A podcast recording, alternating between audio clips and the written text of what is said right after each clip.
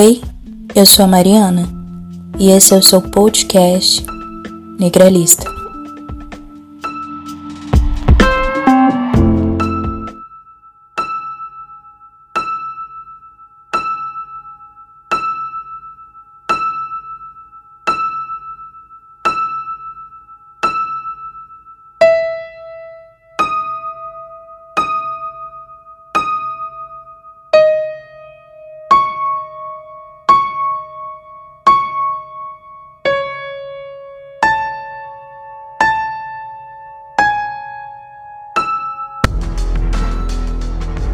Tá iniciando? Ah, não tinha iniciado, não. Agora começou. Tá. E aí, pessoal, como é que vocês estão? Esse é o episódio do Kanye West. Eu sou a Kelly. Você tá no podcast Negralista, porque acho que talvez esse título possa ter atraído muita gente só interessada no Kanye West. E esse podcast aqui é sobre a mulher negra, sobre questões afrogenocentradas, então é, não precisa ir embora, porque eu vou falar bastante do Kanye West. Na verdade, nem vou é, fazer uma questão sobre as mulheres negras nesse episódio, mas só para deixar o ouvinte situado. Hoje eu tenho a participação especial do meu filho, é, que se chama. Qual o seu nome? Rodrigo Alexandre. o Rodrigo. Não precisa falar o seu nome todo. Ué, é meu nome e meu sobrenome. Assim me conhece, né? Tá, então é o Rodrigo, né? E ele é meu filho. Tu tem quantos anos? Tenho 21, vou fazer 22 esse ano. Vai fazer 22 esse ano.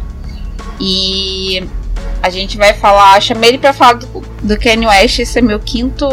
Minha quinta tentativa de falar do Kanye West porque na hora de meditar eu fico, não sei, fico muito enfadada. Eu sinto uma necessidade de ter um feedback. E essa questão do Kanye West em específico estava me deixando bastante. Acho que tem até a ver com o que a gente vai falar, porque o Kanye West ele tem esse transtorno bipolar, como ele disse, como o médico diagnosticou ele. E aí você fica baratinado ou baratinada quando você tenta acompanhar ele. Foi assim que eu meio que me senti, eu tive essa relação. Eu não sou fã do Kanye West e tudo que eu vou trazer aqui hoje no episódio de hoje foi fruto de muito estudo. Eu comecei esses estudos foi em novembro do ano passado, a gente está em fevereiro, hoje é dia 5 de fevereiro, então faz poucos meses, quatro meses, e muita coisa aconteceu. Eu tinha que sempre desistir de gravar o episódio porque estava acontecendo alguma coisa muito bombástica lá que ele tinha acabado de aprontar. E aí eu tava super desatualizada, não só do ponto de vista que era só eu botar uma nota, mas é porque eu também tinha que entender o que estava acontecendo. Porque de certa forma é, eu tô aqui defendendo ele, né? O Rodrigo tá aqui então para representar justamente. Eu, eu nem sei o que, que o Rodrigo que, que o Rodrigo pensou do Kanye West. Mas justamente é, questionamentos até do, do que eu tenho para falar.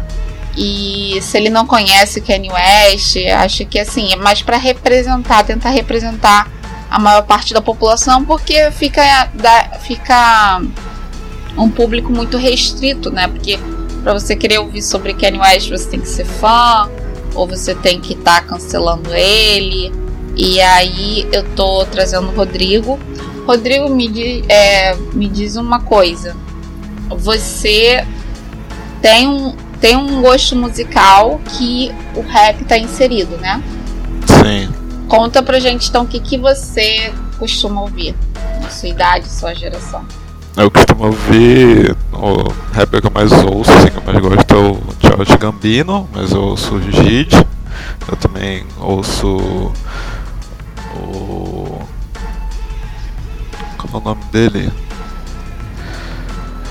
Ah, Xamã, é, não, é, não é o brasileiro, é o Xamã, o, o inglês. E também tem um é outro. americano? É americano. É um ele é um rapper só, não é uma banda. Não, ele é um, ele é um rapper. Tá. Xamã. E tem o Kendrick Lamar também que eu ouço. E eu acho que o Eminem também pode se inserir, então eu ouço o Eminem também, mas não muito. Quem? Eminem. Eminem. É, eu sou Eminem e é, praticamente são esses só que eu ouço. Então eu acho que o Rodrigo está categorizado assim como um, um fã de rap. Não que ele seja fã, mas quando ele vai ouvir rap, ele ouve bem da geração dele. Com exceção do Eminem, eu acho que até o tal de. Esse xamã deve ter quantos anos, mais ou menos? Ele deve ter a idade do Kendrick, né? Acho que menos, acho que ele é mais novo. Ele começou em 2014, eu acho por aí. Então, ele é então essa geração que o Rodrigo ouve, é, eu posso dizer, mesmo sem conhecer o Xamã, que eles foram influenciados pelo pelo Kanye West, porque o Kanye West ele revolucionou o rap e o que o meu filho ouve de rap, ele não vai saber disso, mas teve toda uma influência do Kanye West. Então é por isso que Kanye West acaba sendo tão relevante, mas ao mesmo tempo é fácil você se perguntar qual a relevância dele. A questão é que eu vou começar agora a falar como é que o Kenny entrou no mundo do rap pra gente poder entender do que. É, por que, que eu tô defendendo isso. Mas esse não é, meu, não é o meu ponto de vista. Esse é o ponto de vista de quem entende mesmo da indústria musical do rap e vai escrever sobre. É, o Kenny ele vai ser reconhecido com prêmios, ele ganhou mais prêmios que o Michael Jackson. E vai ser reconhecido pelos próprios rappers, como tipo o Childish Gambino, por exemplo, falou: Eu sou filho do Kanye West. O Kendrick Lamar também falou que é, ele deve muito ao Kanye, porque foi o Kanye que fez ele é, escrever. Ele ouviu muito o então ele tem muita influência. Então, quando você já, já nasce num contexto que já está pronto, tu não consegue entender quando alguém que a gente chama de revolucionário, porque isso é uma coisa histórica, né, Rodrigo? Concorda? Sim. E você consegue ver na sua idade que o por que, que o Kenny seria considerado revolucionário no rap? Ah, pelo que eu entendo, é que ele foi um dos primeiros rappers, acho que ele foi o primeiro, na verdade, a mudar esse fato de rapper ser só sobre drogas, dinheiro, fama e putas. Então, ele mudou essa visão que tem sobre o rap de só poder falar sobre a vida do crime e nada mais além disso. Isso, ele não fala disso. É, ele verdade. mudou muito isso. Exatamente. É, o contexto que o Kenny entrou e o Rodrigo não era nem nascido era que você quer fazer rap, você é negro, você quer fazer rap, você tem que seguir esse estereótipo que é o que está vendendo, que é o que a sociedade. Para você ser negro e ter espaço, você tem que ter esse estereótipo, você tem que fazer parte desse. É o que a sociedade quer ver, né? A sociedade, por exemplo, não quer ver uma negra pianista, ela quer ver uma negra é, exibindo a bunda. Tem sido assim há séculos é, é, já. O, antes do rap a gente tinha que a gente pode ver com, naquele filme do do Django o, é que tem ali os negros que estão lutando, né, boxe. Já viu o Django, né, Rodrigo? Você sabe do que eu tô falando.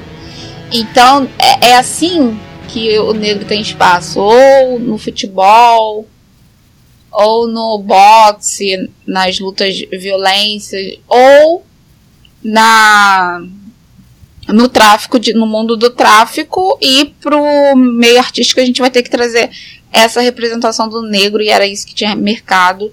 E o Kanye West, ele queria, ele já estava ciente disso, e o que ele queria era fazer o rap diferente disso.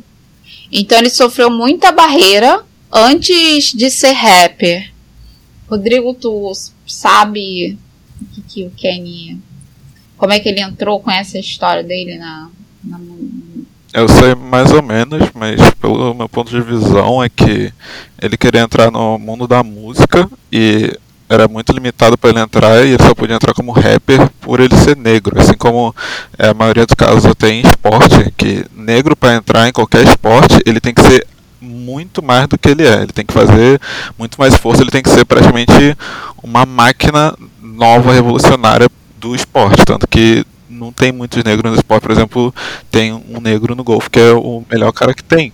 E ele é um melhor golfista e para ele entrar no golfe foi muito difícil. Então, hoje em dia, para negro assumir qualquer posição que seja algo que seja só para branco, vamos dizer assim, ele tem que ser muito além do que ele é. E o Kanye West, para poder entrar no mundo da música, ele só podia entrar pelo rap.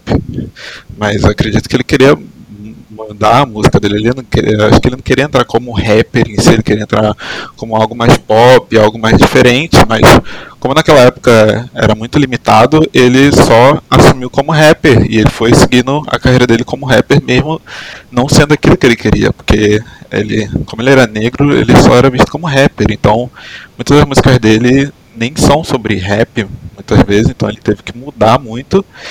E eu acredito que seja igual o Tyler the Creator. Ele não, se acha que ele queria ser o rapper, que ele queira o rap. Já também não queria rap. Eles vão mudando isso porque, como eles são negros, eles só são vistos como rappers. Eles não são vistos além daquilo. Eles não ganham prêmios além daquilo porque para para os juízes lá, eles só são rappers, porque eles são negros, eles só se limitam àquilo, a rappers, eles não, não dão. É muito difícil de ganhar um prêmio para pop ou para qualquer outro estilo de música, mesmo que eles mudem o, a letra da música, o estilo da música, eles só vão ser vistos como rap e só vão concorrer aquela parte ali de ser rapper. Então, acredito que ele tentou entrar no mundo da música criando algo novo, mas como ele é negro, ele só foi visto como rapper e ele ficou só marcado como rapper em si. É exatamente isso. Você sintetizou bem a questão. O Kenny, ele entrou no, no mundo musical, primeiro trabalhando os rappers e tentando fazer os trabalhos dele fazer muito sucesso, que é a, a posição, o cargo de produtor musical, que é muito importante, né? Porque uma coisa é você compor e outra coisa é o produtor musical botar vários efeitos ali, batidas, tem toda a diferença. Isso faz muita diferença, né?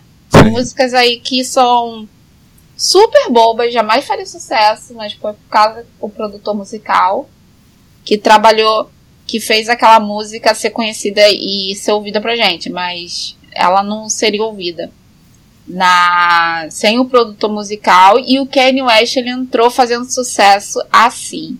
Então ele ele o trabalho dele muito novinho, eu tinha uns 18 anos, 17, 18 anos, ele começou, ele já fez sucesso, foi um trabalho que ele teve sucesso, estava ganhando bastante dinheiro já como produtor musical e dando orgulho para a mãe dele, que é a Dom do Oeste, que a gente não vai conseguir deixar de falar dela porque meio que ela ela é a razão disso tudo ter acontecido. Kenny foi um projeto dela e a gente vai falar disso mais na frente, mas ele entrou no, como produtor musical. E como o Rodrigo bem disse, eu achei isso legal, o Kenny ele não era nem produtor musical. Ele é só um negro, é só entre aspas, um negro muito talentoso, superdotado. Sim com uma veia artística, que é de criar, criar e se indignar com o que está sendo produzido como indústria, né? Aquela, aquela, aquela coisa pronta, aquele produto pronto, é, vendível, bem fábrica, né? É, e nada pode entrar naquilo, porque ninguém quer arriscar, principalmente no mundo dos negros, porque não, o negro não é reconhecido como cria, criativo como artista, mas é o entretenimento. E no meio do rap, do hip hop, a gente vai ter o negro fazendo esse papel, que é o que a gente quer comprar. A gente quer comprar o negro violento, é, os estereótipos do homem negro violento, delinquente, que fala, só tem o que falar, prisão, cafetinagem, que eles vão ser os cafetões da, das prostitutas, e as mulheres negras ali também inseridas naquela, naquela, naquele contexto bem objetificador. Então, quando eu, eu sou da, dessa época do Kanye West, E eu meio que tinha a idade do Rodrigo. Então o Kenny era meio que o Lamar na minha vida. Por, é, fazendo um paralelo. Quando eu vi o Kenny pela primeira vez, o que eu tava consumindo nesse, nesse estilo musical, porque eu ouvia Alanis Morissette, eu ouvia é, rock, então eu era mais de ouvir rock do que hip hop e rap. Meio que eu ouvia para poder dar valor para a cultura negra. E aí eu lidava com o Jahu, que o Rodrigo acho que também não vai conhecer, e o 50 Cent, mas se eu falar do 50 Cent, tu sabe que o 50 Cent já foi até preso, né, Rodrigo? Sim. Ele é estereótipo de um bandido mesmo, que ganhou muito dinheiro fazendo rap, e ele fazia esse papel. A gente vai ter no mundo do, da, da luta uma coisa chamada wrestling. E no wrestling, que é, o wrestling é, essa, é a luta, né? A rivalidade. Mas a gente vai ter uma coisa chamada kayfabe.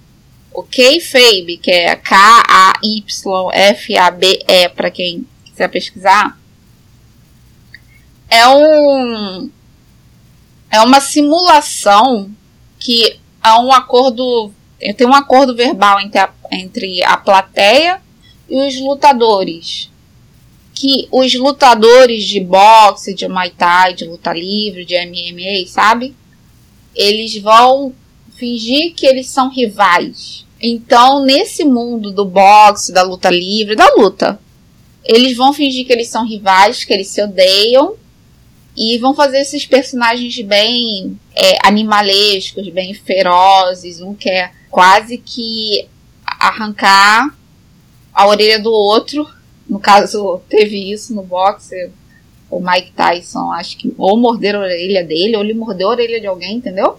Sim. Só que no mundo do boxe tem esse tal do kayfabe que é é uma farsa. Então quando a gente vai falar da farsa, da, da rivalidade, é, isso é o kayfabe. Não quando é real. Só que tem muito. Então você pensa que os lutadores eles são rivais, mas não, eles estão interpretando um papel e eles estão interpretando um papel de animalesco. Aí você vê ali, nossa, aquele cara ali, ele é um macho alfa, né, que quer bater em todo mundo, muita testosterona. E não, às vezes esse cara, ele não é aquilo que ele, que ele mostra ser. Ele pode ser um cara super zen, entendeu? Sim. Mas aí tem que ganhar dinheiro. E o agente dele falou: é isso que dá dinheiro, você vai ter que fazer esse papel. A gente vai ter o kayfabe, é, isso veio do, da luta. Mas a gente vai ter o kayfabe no mundo do hip hop, do rap, que é uma cultura negra. Então, é, apesar da gente ter tido o Tupac, que foi assassinado mesmo. Já ouvi falar do Tupac, né? Já, já. É, ultra relevante também. Ele foi realmente foi assassinado por rivais, gangsters rivais e tal. Inclusive, é, suspeita-se que o outro também era rapper. É, não sei se é o Big, mas enfim, é um cara famoso. É tipo o 50 Cent matando o Jahu, entendeu? E, mas ainda não descobriram quem matou o cara, não. Mas apesar de existir esse caso real sobre o Tupac e realmente não era kayfabe ali, muitos dos caras que você vê é kayfabe. Então, a gente não sabe se o 50 Cent realmente é isso que ele enfim, ele mostra ser, entendeu? Sim. É, existe esse kayfabe no, no hip hop, no mundo do hip hop. Quando eu falar hip hop e rap aqui é a mesma coisa. E o Kanye West estava inserido nesse mundo e já sabia disso. Então ele queria ser rap, ele queria mudar isso por quê? Por que, que ele queria mudar isso? Porque ele via isso como a, como a raiz do problema, a representatividade. Já ouviu que é, a gente, no movimento negro, a gente fala em representatividade, Rodrigo? Sim. Qual, qual o contato que você tem com essa palavra representatividade nesse contexto? E o que, que você já ouviu falar? Não tô meio que pedindo a tua opinião, mas o que, que você já ouviu falar de defesa ou contra mesmo?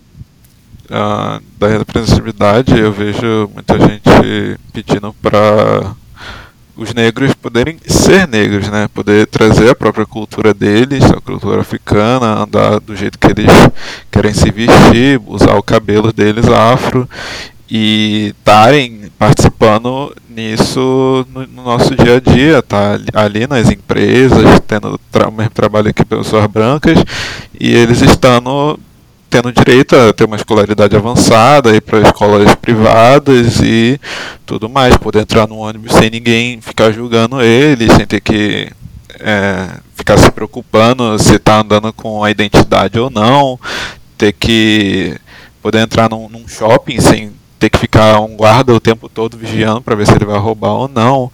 Então, o negro ele pede muito isso de ser incluso na sociedade, porque ainda até hoje ele é muito uh, visto como um criminal, um marginal, dependendo da roupa que ele usa até. Então, muitos negros têm que ficar usando um, um terno todo branco, uma roupa toda branca, só para poder se passar como se fosse uma, uma pessoa chique, uma pessoa rica, uma pessoa branca que não vai representar uma ameaça, só para poder passar um, um, lado mais, olha, eu sou da paz, olha que eu tô todo de branco, eu sou chique. Pra te É, eu, eu, sou rico, tenho dinheiro, não vim aqui roubar, eu, eu tenho poder porque eu tô vestido aqui de branco. Então, tem muito isso do, do negro ter que se forçar a vestir uma roupa totalmente branca, totalmente clara, totalmente clean, totalmente terno, por exemplo. Tem que ser um, muitas joias. É, um, tem que ser um smoking branco, tem que evitar usar tatuagem, usar trança, tem que usar um cabelo bem militar, um corte bem ralinho, não pode ser um cabelão. Ele tem, ele tem que se forçar a ficar usando corte ralinho. Às vezes ele tem que se forçar a botar um chapéu para poder esconder o próprio cabelo. Então ele é forçado a se branque, branquear para poder viver na sociedade, senão ele Muitas vezes pode ser morto por um policial só por ele estar dirigindo o próprio carro dele, porque o carro dele pode ser de luxo.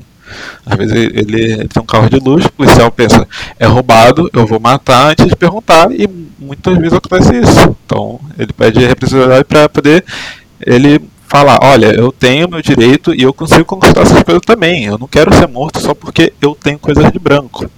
Ou só porque eu tenho um luxo. E eu não quero ser morto só, por, só pelo jeito de eu me vestir ou por eu ser negro. Então ele tenta ser representado na sociedade e tenta arranjar mais espaços dentro das empresas para poder se, se, trabalhar, tanto em empresas de branco, em empresas de marketing, todas as empresas tentam entrar, porque muitas vezes eles não são aceitos só por causa da cor de pele, porque a empresa acha que vai trazer uma, uma imagem ruim por ter um negro lá. Exatamente. É, foi, é, foi exatamente esse o problema que o Rodrigo colocou, que o Kanye, Kanye West identificou, talvez com a mãe dele, passando bastante consciência racial. Já posso dizer que a mãe dele e o pai dele eram panteras negras, viveram a guerra civil lá nos Estados Unidos, da época da Angela Davis. Ou, ou seja, eram panteras negras, só que a mãe do Kanye West foi uma mãe solo, solteira, porque o pai, ele queria que o Kenny fosse. que ela abortasse o Kenny. Mas ela não, ela quis levar a gravidez até o final, por qual motivo qual seja, não importa. Mas é, ele tem esse background dos dois pais serem Pantera Negra. Então é meio que a gente não se admira que ele tinha essa visão muito avançada e visionária. Hoje em dia, para nossa geração, super óbvio, mas para a época, um exagero, né? Então, representatividade com certeza ele queria, e ele via o rap como a anti-representatividade, que a gente pode dizer. Que é o que o branco está querendo para pro, os negros. E a questão é, o rap nasceu disso, Rodrigo. É, o rap nasceu meio que assim, entendeu? O não fez sucesso assim, com a violência, com a pornografia com a pornografia, com a ostentação, foi uma coisa que você falou muito importante que eu tinha esquecido de falar. Os negros têm essa sede da ostentação. E eu entendo super por quê, porque eu sou uma pessoa que não ostenta e as pessoas ficam questionando o meu valor, entendeu? Por eu não mas eu não ostento de. Pro... Não é nem que de propósito, não tenho tentação. Não sou tentada a usar joia, a usar roupa de marca. É super natural como eu sou. Mas eu também tô super ciente do que tá rolando. Então eu tô super ciente que eu não ostento, mas que a sociedade fica se questionando por que, que eu não tô ostentando. E eu não vou me aprofundar nisso, mas só para entender que eu super entendo na pele por que, que quem ostenta, ostenta. E vai ser a maioria. E o Kenny, ele, como artista, antes de qualquer coisa, ele podia fazer qualquer coisa. Ele podia é, fazer séries, podia fazer é, filmes, podia, talvez se ele fosse entrar na cultura plástica, na artes plásticas, pintura, e ia fazer. Talvez se ele fosse entrar na engenharia, ele fosse revolucionar. Porque antes de tudo ali tinha esse QI para poder fazer criatividade, entendeu? Sim. E ele olhou pro rap e ele pensou assim: tá, o rap é esse estilo de música quase associado a, a quase associado à violência, basicamente, a, a tráfico de drogas. Basicamente. Será que dá para fazer diferente? E ele disse que sim. E aí ele disse sim, dá super para fazer uma música super ótima, é basicamente o top da, da música com o rap. O rap não precisa ser assim. Então, ele reconheceu o problema da, da indústria, e não só reconheceu o problema da indústria, mas também os efeitos. E ele reconheceu que dava para provar que dava para ser uma coisa excelente. E aí o cara, ele não só pegou esse produto rap e provou, olha, tá vendo como dá para fazer uma coisa legal?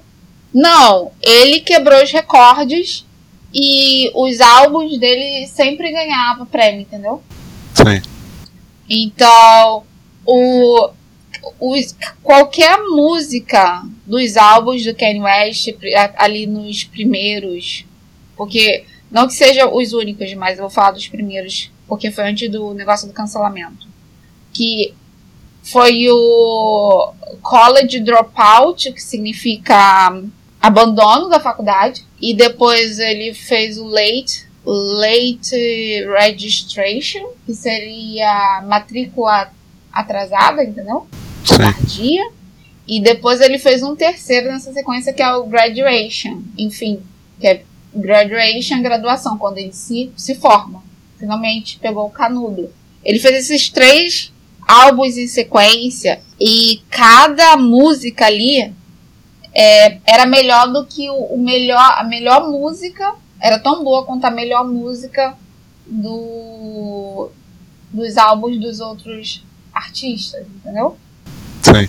Então o álbum todo do cara foi muito valorizado. Isso a gente, claro, quando a gente se aprofunda, quando a gente ouve de uma maneira superficial, especialmente ser brasileiro, pode ficar complicado a gente perceber isso, mas quanto mais a gente se aprofunda em cada letra, no contexto, que rap é bem complicado de entender. Até o. Eu, na verdade, meu inglês, esse, o listening se deve muito ao rap. Porque as palavras são bem complicadas, são palavras, são muitos dialetos e gírias. E nessa rapidez. E aí ele revolucionou provou que podia ser o melhor. Foi isso que ele fez, entendeu? Sim. Ele falou: tô te dizendo que o rap não precisa ser assim, mas eu vou te provar que, inclusive, vai ser a melhor coisa. E aí que a gente cai também na questão do ego do, do Kenny, porque como ele via o que estava acontecendo e ele via o que ele podia fazer e ele teve essa briga de provar, teve uma barreira na verdade. Então tem uma barreira então tem muita autoafirmação. Sim. É, os elementos que a gente está falando aqui que o Kenny estava contra é que o rap podia ser sobre outras coisas que não fosse preto matar preto ou preto ter um monte de prostitutas e ostentar. Ele fez isso muito bem e também trouxe os samples do jazz, do blues, que são estilos do, da cultura negra, entendeu? Faz parte da história lá de como os negros tentaram sobreviver. Aqui pra gente é o samba e o pagode. Mas para eles é o blues, o jazz e até o gospel, entendeu? E aí a gente vai ter a mãe dele. A mãe dele, a Donda West, que vai ser venerada até hoje pelo Kenny, na verdade, muito.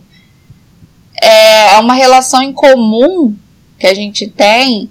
Ela era professora universitária de letras em Chicago e ele nasceu em Chicago. Então ela era uma pessoa muito culta, muito letrada, né? Sim. Só que ela vai criar o Kenny quase que sozinha. Ele vai ter um padrasto ali no meio que quase quando ele já era adolescente.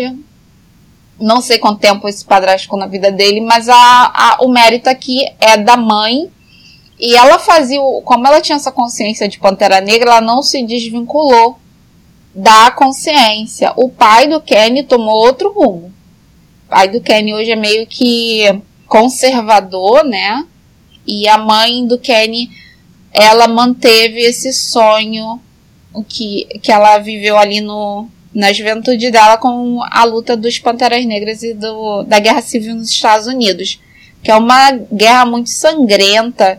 A gente teve do, duas figuras, foram o Malcolm X e o Martin Luther King. O Malcolm X é o preferido dos negros, Rodrigo. E o Martin Luther King, já ouviu falar do Martin Luther King, né? Já é o preferido dos brancos. São duas figuras muito interessantes. Ambos viveram nessa. foram atores dessa fase aí, dessa era, da década de 50, ou seja, nem tua avó era nascida. O Martin Luther King tentou. Não, o Malcolm X, na verdade, ele tinha um background é, muçulmano. Ele a luta dele era uma luta de violência, mais, um discurso mais violento. Não de violência na prática, mas para o branco aquela coisa violenta, entendeu? Sim. Mais fatalista, o racismo existe, os brancos não vão querer nos libertar, é tudo farsa. Então, na cabeça do branco é uma violência. Tô falando do ponto de vista do branco, na verdade, tá? Sim. E muçulmano. Já o o Martin Luther King, ele ficou famoso justamente por ir por outra linha. Ele era pastor cristão. E aí os discursos dele, ele aderiu ao discurso do movimento negro porque era ultra necessário. Os discursos são super válidos, mas ele era isso de integrar o povo negro com branco e é uma coisa que a gente vê muito no cristianismo, entendeu? É uma visão mais branda sobre o racismo e achar que com reza, com oração, você vai acabar com o racismo. E no final, os dois foram mortos pelo FBI. Entendeu? Sim. No final foi esse o destino dos dois. E aí a gente vai ter dois, dois tipos de panteras negras aí. É, os brancos, eles amam o Martin Luther King, nunca vão falar do Malcolm X. Mas, curiosamente, os negros que lutam, eles falam mais do Malcolm X, entendeu? Sim. E tem um motivo. Mas os pais do Kenny são isso. Aqui nem a Kamala Harris também, a mãe dela, os pais dela eram Pantera Negra. Panteras Negras. E ele era visionário, ele tinha essa visão, ele lutou, inclusive ele lutou, lutou contra para poder fazer diferente. Foi contra o Jay-Z e o eu vou ter que pegar o caderno. Peraí. E aí o Kanye West ele lutou muito com o Jay, o próprio Jay-Z. A amizade dos dois começou porque o o Kenny ele alavancou a carreira do Jay-Z com, com, o trabalho dele de produtor musical. Mas ele teve uma resistência até do próprio Jay-Z, porque o Jay-Z era dono do co-creator, né, do Rockefeller. O Jay-Z ele era co-criador do Rockefeller, dessa produtora musical, junto com Dame Dash, que era outro rapper. E aí o Kenny queria é, propor que ele publicasse, que ele fizesse um álbum e o Jay-Z não concordou.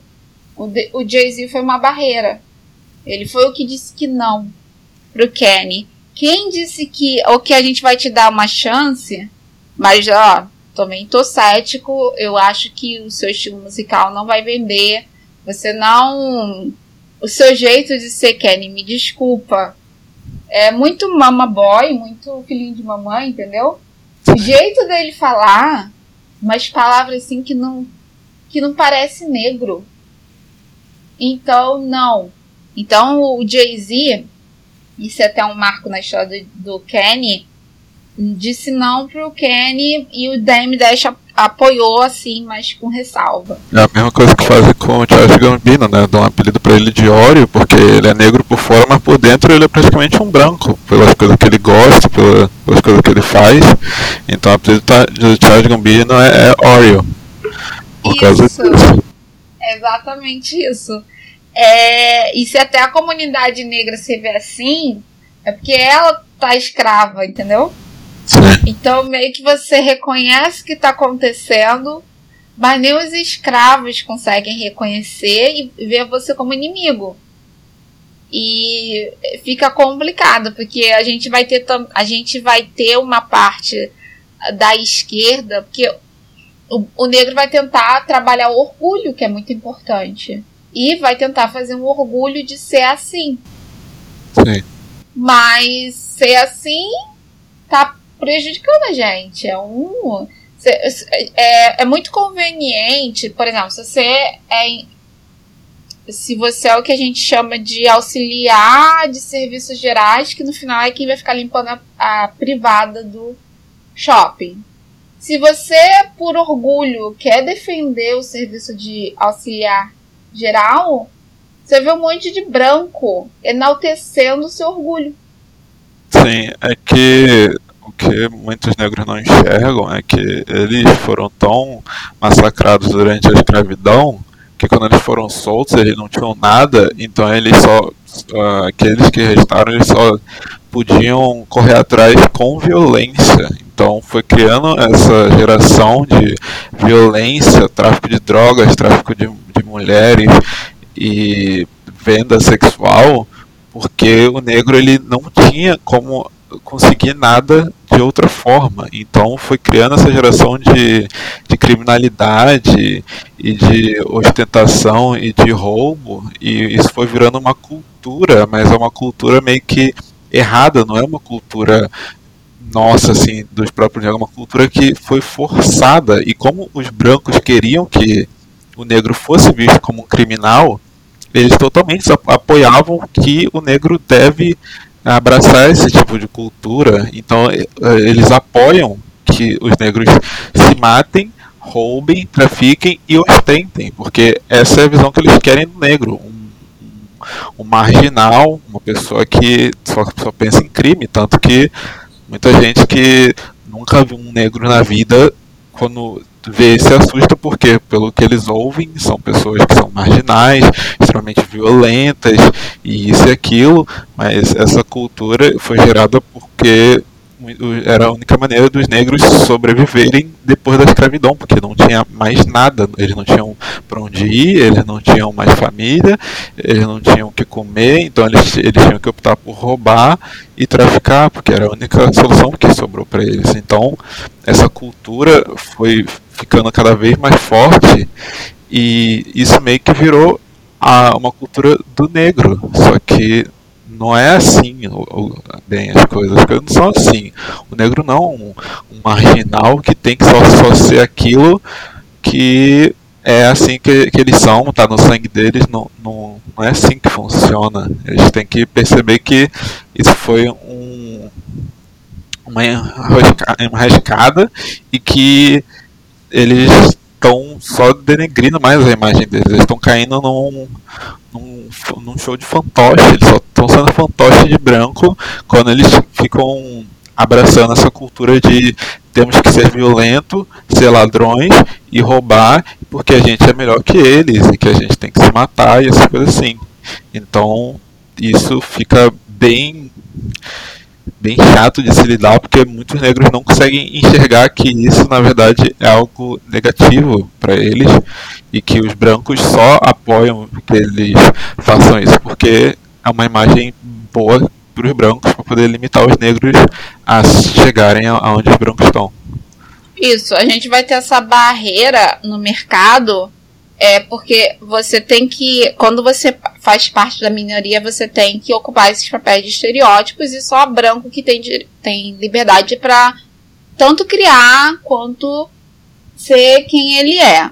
E o Kenny, ele mudou isso. Aí a gente coloca ele como que ele revolucionou o mundo do rap, que ele inspirou gerações posteriores a ele, que é o que a, geração é, Z e também Y vai ouvir hoje como rap sem se não teve contato com Kenny, sem entender a relevância dele, mas é ele que deu as, a caras a tapa e só deu. E hoje a gente só tem isso por causa do Kenny. É tipo quando a gente fala de Einstein. Por que, que a gente fala de Einstein? Einstein revolucionou. Porque talvez alguém tenha dito antes. O tempo é relativo. A gravidade ela é, é função, na verdade, ela é resultado da curvatura do espaço. Ela é a curvatura do espaço pela massa. Mas quem vai querer ouvir isso, entendeu, Rodrigo? Mas quem, quem tava lá para ser chamado de idiota foi até um eufemismo. É, usaram um nome pior até pro Einstein. Mas quem é que fez isso? Que ouviu essas coisas? Foi, foi o Einstein, entendeu? E aí revoluciona tudo. Por isso que a gente tá aqui num podcast, por causa do Einstein. E não colocando o Kenny como Einstein, mas é, a, a gente tem que dar um mérito a ele sobre isso. Mas lembrando que como a gente começou, não é um rapper. Não é sequer um músico. É um artista, é uma criança superdotada que foi preparada pela mãe para poder enfrentar e aplicar o, o talento dele. Então ele aplicou assim, ele devolveu para a comunidade negra dessa forma que é muito importante que a gente está falando. Só que o Kenny, é, ele me cativou justamente. Eu tinha uns 20, 19 anos quando eu conheci ele, justamente por causa das letras. As letras dele eram carregadas de uma política. Ele, tipo, não, genial. A estética, eu achei a estética incrível. E não só a estética, mas também a expressão. A forma como ele se posicionava na câmera. Ele não olha para a câmera. Ele não é mais do mesmo, entendeu? Não é nem que ele não é só mais do mesmo como negro, ele não é mais do mesmo nem como branco. Então ele revoluciona muita coisa ali. E as letras, eu tava prestando atenção na letra na época, eu era dependente de legenda da MTV. E assim, foi, foi paixão à primeira vista pelo trabalho do Kenny. Eu conheci o primeiro trabalho, foi All Falls Down, que tem uma participação da Laurie Hill, e é, eu estava sempre esperando por esse clipe. É um clipe que você bota para tocar, ele é atual. Não envelheceu, entendeu? Podia ser lançado hoje do jeito que tá e faria sucesso. Não seria considerado por, pelo o, o meu sobrinho, uma criança de 12, não reconheceria que é daquela época de 2000 de tão que o cara é à frente do tempo dele, porque nem as roupas, nem a moda envelheceu. E aí, ele tem muita essa sede, que é uma coisa que é antes de virar modinha. É muito difícil para a geração Z entender isso. Que antes, quem é que ficava dando cara as tapas era quem ia perder emprego e ser cancelado. E aí 98% das pessoas jamais ficaria falando de racismo. Sim. Então não falava. E aí hoje em dia não, você vê que todo mundo quer se promover, inclusive indústrias super capitalistas, tipo Coca-Cola, é, Nestlé e Apple, vai pagar de nós somos pró negros. Sim. Hoje é para se autopromover. Bancos, né? Sim é básico. Então a geração Z tá meio que condenada se não olhar a história. De uma maneira que tem que ser contada como é que era essa parte do. de como que era a relação do, da luta racial. Vamos falar da luta racial aqui, entendeu? É muito fácil ser ludibriado. É sempre bom ver detalhes, não só ouvir o que eu tô falando assim por alto, porque pra gente desfazer, a gente tem que fazer um deep dive, a gente tem que ver lá com detalhes. Não precisa muito de livro, não. Eu, francamente, eu acho que os livros são. Os livros que são ofere oferecidos pra gente em português, eles são muito superficiais, inclusive. Então dá para aprender mais através de filmes. Entendeu, Rodrigo? Sim.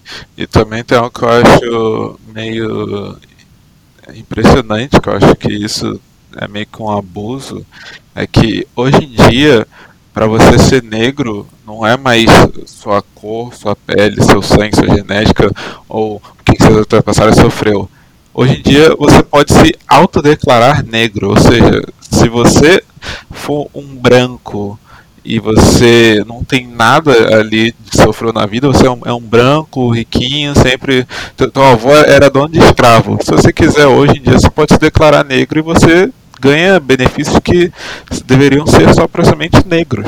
Então, eu acho isso algo bem bem mind blowing, eu acho isso tipo muito estranho e meio que um tapa na cara da sociedade negra que é, é silenciador. É silenciador. É, é um absurdo você só poder se autodeclarar negro. Não importa se é negro de fato ou não. Você se autodeclara, você é. Então, qual é a lógica disso? É tipo, é meio que falar pro, pro negro que, ah, tanto faz, se você quiser ser negro, você, for, você é. É como se fosse uma escolha ser negro. Você não nasce mais negro, agora você só pode escolher ser negro. É como se fosse uma identidade de, de gênero, você ser negro. Ah, eu sou, eu sou negro. Saca? Isso não faz o menor sentido. A pessoa ter o direito de só, ah, eu me autodeclaro negro, então eu tenho direito de, dos negros. Mesmo que a pessoa não tenha nenhuma descendência africana, nenhuma descendência de negro, não tenha nem sofrido na vida, pode ser uma pessoa rica. Ela pode só se declarar negra e pronto, ela é negra para a sociedade, acabou. Sim, a gente vai precisar muito de honestidade intelectual nessa, nessa questão. E negritude, o Kenny está muito relacionado aos judeus e ao nazismo. Então, meio que eu estou fazendo uma intro do que a gente vai ter que falar de qualquer forma, que é sobre nazismo. Mas, na era do nazismo, você é judeu. Você podia, vamos supor, você é judeu e você realmente tem que fingir que não é judeu. O, o Einstein, por exemplo, era judeu, mas já, já, já tinha vazado. Então não dá mais para disfarçar. Mas você é judeu e você tem que fingir que, é que não é judeu para não ir no campo de concentração e sofrer aquelas torturas absurdas, absurdas do Holocausto. Uma coisa absurda, mas a escravidão também é, e o racismo que os negros sofrem hoje também é. O maior holocausto aconteceu, na verdade, contra negros no Congo.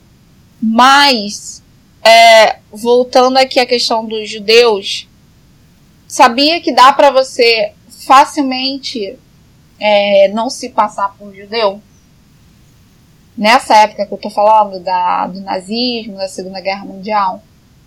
Não. Mas tu viu aquele filme lá, Bastardos Inglórios? Sim. Aquela menina. O que, que a Xoxana fez, simplesmente? Ela. Eu, eu não lembro muito bem do filme. Foi, foi muito tempo que eu não vi esse filme. Mas era só, simplesmente esconder o sobrenome. Ah, Então uma coisa. Não era. Não foi, sobreviver não é uma escolha? Você está diante da, da discriminação ali por ser judia ou judeu no, durante a era do, do nazismo. É uma, é uma discriminação que você vai sofrer de tratamento ou você vai para o campo de concentração. Ou seja, tá pior ainda. Não é nem aguentar a discriminação. Você não tem uma escolha aí, se alguém perguntar qual o seu sobrenome? Sim. Ou mesmo até mudar de nome. Tinha, eles mudavam também de nome, entendeu? Que nem muçulmano vai tentar mudar o sobrenome, porque todo mundo se chama Mohammed. Há uma escolha para poder sobreviver. Não é assim com o racismo. O racismo é uma coisa visual, porque é fenótipo. Então, E o que não gosta na gente é o traço, é o cabelo. Então a gente fica tentando é, mudar a textura do cabelo com produtos químicos que fazem mal pra gente. Uh, agora a gente tem muito acesso ao wig. A gente tenta botar os cabelos uh, numa trança, né? Que é uma forma de trancar os cabelos. E é, os traços, é, Michael Jackson, por exemplo, ficou branco. É muito forte. É, teve, tem um contexto da história dos Estados Unidos que o, o, o, racismo é tão violento e tem influência do nazismo que é. O nazismo não é sobre antissemitismo, Rodrigo. O nazismo não é sobre judeus, entendeu? nazismo ele é, antes de tudo, sobre supremacia da raça ariana. Ele é uma. O nazismo. E olha que o nazismo tem nada a ver com o nome. Nazismo significa nacional, socialismo nacional. Isso não tem nada a ver com o nome. Mas é nazismo, socialismo nacional. Tem nada a ver com o nome quando vai ver. Mas a ideologia do nazismo é, antes de tudo, sobre a supremacia das raças arianas. É, tem até essa coisa assim de que tá, não é problema nem, nem a raça ariana, ela é superior. Mas o problema é a mistura das raças. O mestiço que é o problema. E aí o, raci o nazismo é sobre isso. Sobre não misturar. E eles fazem isso com base na referência dos vira-latas, dos animais, entendeu? Sim. São as referências humanas, porque o ser humano é ignorante, né? O ser humano ele racionaliza e é quando ele pensa que ele está chegando lá, as referências dele são podem ser desastrosas. E o nazismo é com essa lógica. É, eu tô falando isso porque pra gente se situar aqui como uma coisa do ser humano. Ser humano. Isso é ser humano, né? E o ser humano nasceu na África, mas é um paradoxo nosso da o fato da gente racionalizar pode trazer essas coisas desastrosas que quando a gente vai estudar não, não bate e não só estudar, mas no modo social também é um desastre. Holocausto. Holocausto é uma coisa tipicamente sobre o genocídio do povo judeu e é uma catástrofe. A gente está falando aqui de Kanye West. Só que o que o Rodrigo quis dizer é isso, que ser negro não é uma escolha, não é uma identidade. Não. Não é. E especialmente no Brasil. E aí não é justo com quem realmente é. Eu vou tocar aqui um, um vídeo pro Rodrigo. Aí vamos ver se você já, já conhecia esse esse caso aqui do Kanye West, Rodrigo, porque foi, para mim, nos meus estudos, foi meio que o marco. Não, é o marco. O marco de como começou. Como é que o Kanye West começou a ter problema? Porque ele. Ele foi muito, ele fez muito sucesso com esses três álbuns dele. Ele virou o queridinho da América, entendeu? Sim. Muita gente ficou super animada com isso, porque tava tendo arte. Então, gente que não ouve rap Tava ouvindo a casa dele. Vamos, deixa eu botar aqui pra tocar. Tô tentando botar na Alexa. Acho que tem que aumentar a Alexa ali. Alexa, volume 10. And subtle, but in even many ways more profoundly devastating, is the lasting damage to the survivors' will to rebuild and remain in the area. The destruction of the spirit of the people of southern Louisiana and Mississippi may end up being the most tragic loss of all. George Bush doesn't care about black people. Please call. Então eu botei aqui o vídeo pro Rodrigo ver, que é do Kanye West, quando ele tem esse esse episódio que ele diz que o George Bush que era o presidente, o, o George Bush ele veio antes do Obama, foi o presidente antes do Obama. E aí ele disse que o George Bush não se preocupa com a população George negra. Bush doesn't care about o que a gente vê people. ali é que eu, eu não sei o que o Kanye West está fazendo ali. É um programa de TV. Eu recomendo que vocês vejam um vídeo depois. Mas é um programa de TV sobre notícias, né? E eles estão falando de uma enchente.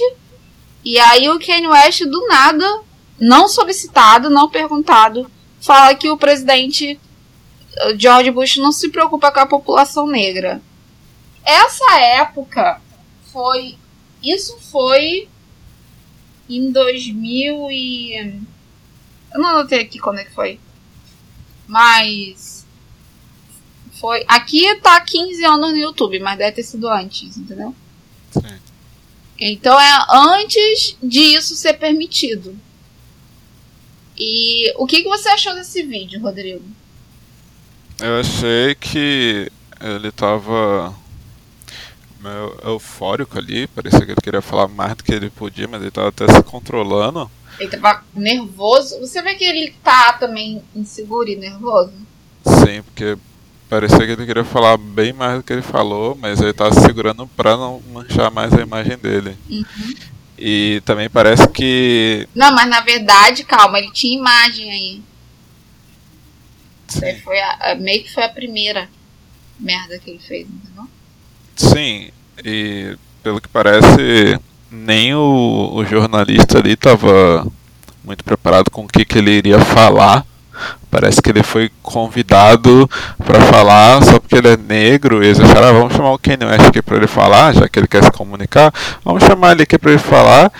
E como ele não nunca tinha feito nada assim né, que chame muita atenção, que fosse fazer o programa ter uma mancha, assim, eu diria, nada muito caótico, nada muito polêmico, eles chamaram ele ali para falar, aí deixaram ele falar e não esperavam que ele fosse falar tudo isso, tanto que quando ele termina de falar, o repórter já tenta mudar para outra coisa, para outro assunto, para outro tema ali, para outro repórter, para sair já do Kanye West. E o Kanye West provavelmente percebe isso e ele já manda que o, o George, George Bush, George não, Bush não, não se importa com pessoas negras. Aí a câmera já tenta cortar mais rápido ainda, tanto que corta o repórter falando até para o outro. E isso foi em 2005. Você tinha 4 anos. Sim. É, o Orkut, ele nasceu em 2004. Entendeu? Sim. Não tinha isso. O Facebook também, em 2004. Twitter veio até depois. Quando ele fez isso, ele só fez isso porque ele ganhou um, um, deve ter ganhado um, uns 500 mil dólares, deve ter atingido, né? Tava se sentindo seguro para manchar a reputação dele. Mas se você rever esse vídeo, você vê que ele tá nervoso. Sim. Ele sabe a retaliação que pode ser. Só que é importante entender o quanto a pessoa tá sozinha ali. Ele não, não é uma cultura de reclamar sobre o racismo nos Estados Unidos, não naquela época ali, entendeu? Sim. Então, o, o Kanye West, a gente tem esse marco que é muito importante, que eu trago aqui, porque se você entender que o Kanye West começou a fazer coisas que não eram legais, ele já traz isso pra música de uma maneira diferente, uma maneira que eu posso dizer cirúrgica, porque ele aponta não coisas superficiais, mas ele aponta a raiz dos problemas Sim. E de uma maneira muito liricista, poética. Eu acho que as rimas é, são muito criativas, entendeu? Sim. Sem, e sem usar. Ele foi usar até depois isso, mas sem apelar para pornografia, porque pornografia vende. Quando você bota pornografia no seu trabalho, não é mais arte. Aquilo ali é um produto mercadológico, porque super vai vender. Na sociedade ocidental, pornografia vende muito. Tanto para homem quanto para mulher, entendeu? De, por motivos diferentes. Mas sem fazer pornografia, sem apelar para essa coisa do kayfabe. Porque se você tem um público que não entende arte, se você botar a violência, é, o combatismo ali, né? Você não vai atrair o público? Sim. Isso é o mercado. Então, o artista, ele vai trabalhar com arte. A arte não é fácil de ser consumida pela indústria. Ela trabalha com inovação. inovação vai na contramão do conservadorismo. E a população negra tem muito para criar, porque a criatividade também tem a ver com você ter problemas e ter que solucionar eles. Tua mente ficar disparada, entendeu? Sim. Na ansiedade. Então a gente teve esse primeiro episódio que foi é, em 2005. E depois a gente vai ter um segundo episódio que eu vou mandar aqui. E aí a mãe dele faleceu. Isso foi em 2005. É, o que eu vejo aqui é a mãe dele super orgulhosa dele em casa, provavelmente, não é não, Rodrigo? Sim. Tem que entender que a Dona West era uma pantera negra. Mas vamos ver, a mãe dele faleceu em 2007. A Dona West é, faleceu em 2007 e o Kenny nasceu em 77. Então ele tinha 30 anos. Ele nasceu em, em 6, acho que é 6 de junho de 77. Então ele é um geminiano. Mas ele tinha 30 anos quando a mãe faleceu, muito novo. Ah, sei que a galera que tem 20 e pouco é difícil de entender como uma pessoa de 30 anos é nova. Mas quem tem já tá aqui nessa faixa etária sabe que 30 anos é muito novo para perder a mãe. E aí a mãe dele faleceu é, numa cirurgia estética, que provavelmente foi por causa da, do filho, para poder caber naquele. Eu não sei o que, que ela fez. Só que o Kenny. O, Kenny atribui isso a ser, ter sido um descaso do médico. O médico era negro. Só que o médico eu fui ver um dos poucos vídeos que tem. É bem difícil encontrar, porque isso foi em 2007. Não é fácil. A internet não é aberta assim como a gente pensa. Nem tudo tá lá disponível.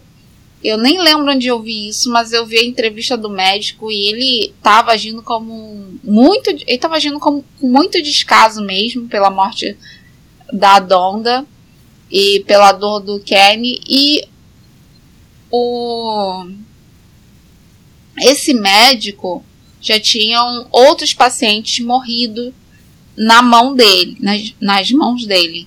E aí por isso que meio que fica assim suspeito será incompetência do médico, descaso. Mas isso foi um marco. A morte da Donda foi um marco na vida do Kanye West, foi em 2007. É, a gente, eu vou tocar agora um outro, um outro evento muito polêmico que foi o do Kanye West com a Taylor Swift. Vou te mandar da Taylor. Taylor Swift.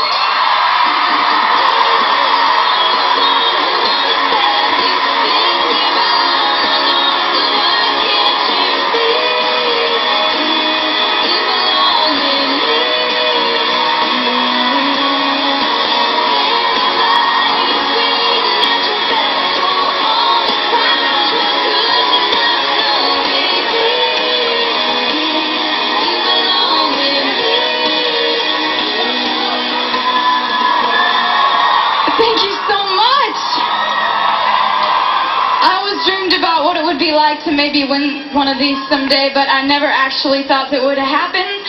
Uh, I sing country music, so thank you so much for giving me a chance to win a VMA award. I... Yo, Taylor, I, am really happy for you. I'm gonna let you finish. But Beyonce had one of the best videos of all time.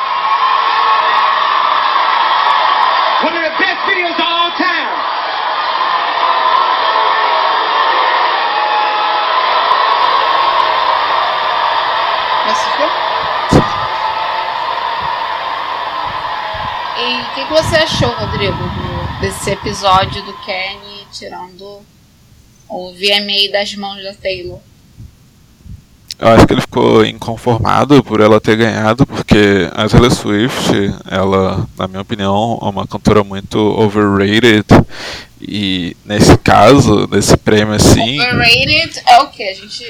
Muita mulher negra não sabe inglês. Overrated é alguém que tem muita fama, muito sucesso, o povo fala muito bem, como se fosse um artista excelente, mas as músicas não são tão boas assim para ter toda a atenção que, que, que recebe.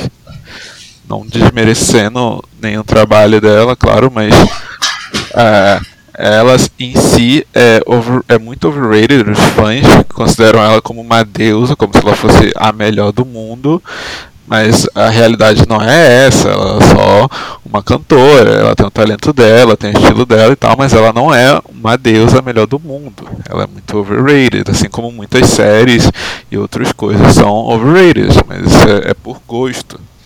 Mas nesse caso aqui, o que inconformou o Kenny, Kenny West, foi que a Beyoncé não ganhou provavelmente por um por racismo ali, porque a Beyoncé, ela, provavelmente, eu não sei que vídeo é esse, mas com certeza ela deve fazer um vídeo incrível, porque a Beyoncé tem músicas incríveis ela é muito boa.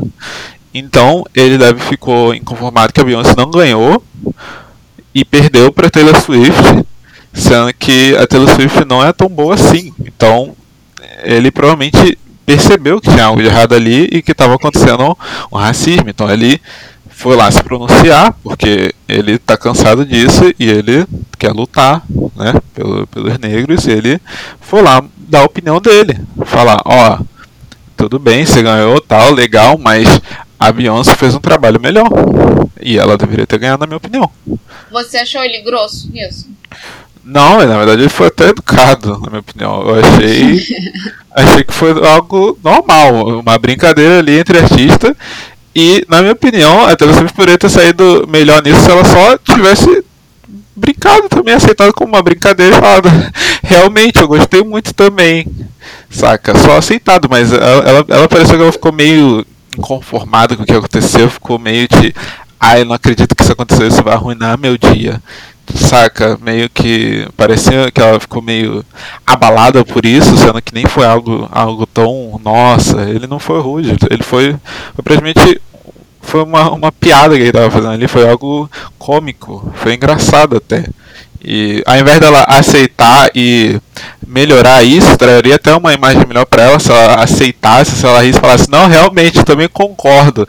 Se ela, né, se, se botasse um pouco abaixo, assim, se, se, se, botasse um pouco abaixo e aceitasse assim como uma piada, como um, um gesto amigável, na, na, minha opinião ela seria bem melhor no, no clipe ali, porque depois que ele entrega o microfone pra ela, fica meio com cara de. Nossa, o que, que eu falo agora? Quero sair daqui, não quero mais ficar aqui. Eu, eu sinto que arruinou isso pra mim, saca?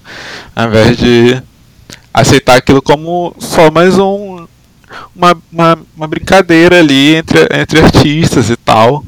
Então, pelo que eu acho que o Kenny ficou inconformado que a Beyoncé não ganhou e que obviamente parecia ser mais um ato de racismo. A Beyoncé não ter ganhado porque ela está competindo contra uma branca que é praticamente a Barbie do, do, do, da música. A Taylor Swift é a Barbie do mundo da música, literalmente. As músicas dela é, é praticamente como se ela fosse a Barbie do mundo da música. Então é muito fácil a Barbie tirar prêmio de uma negra, né? Então é algo que deixa qualquer um inconformado se for ver o que, que é.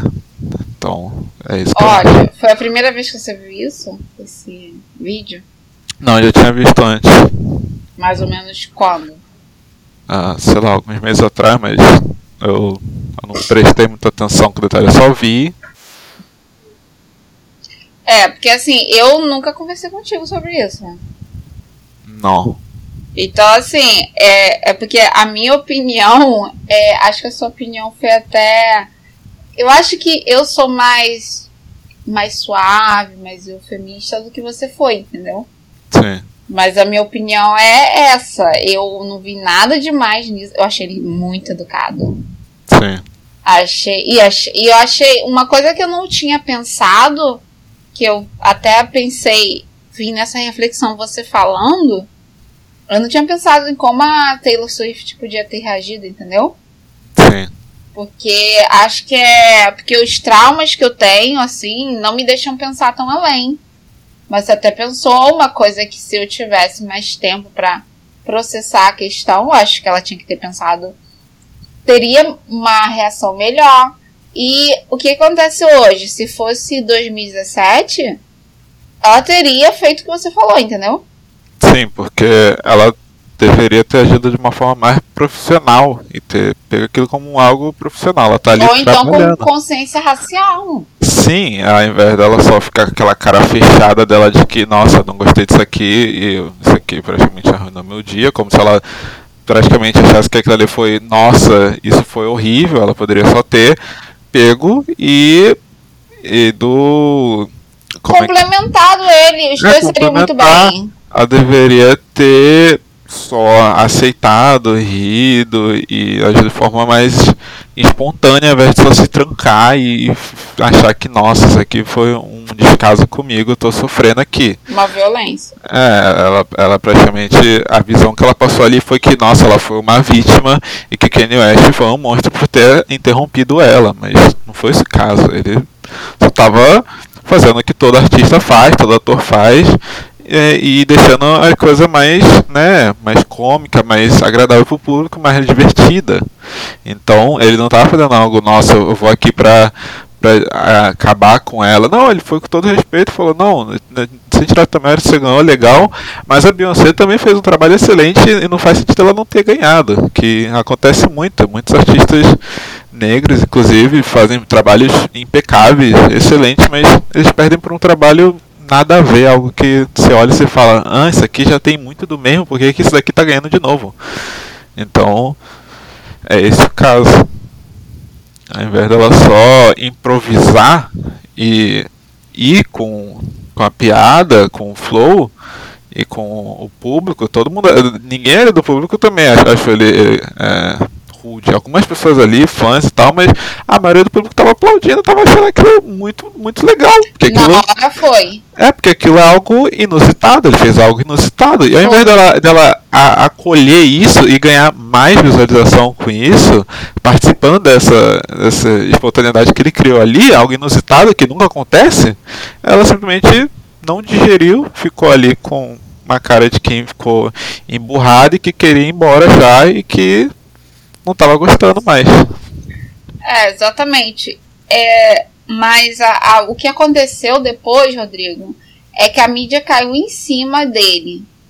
E a mídia é uma coisa muito complicada, porque a mídia, ela não representa o sentimento da população, mas ela depois ela modula o, o sentimento da população, entendeu? Sim. Dando um exemplo, ah, uma criança negra, uma criança negra foi assassinada. Que qual é a primeira reação das pessoas? Não fazer muito caso. Ah, Entendeu?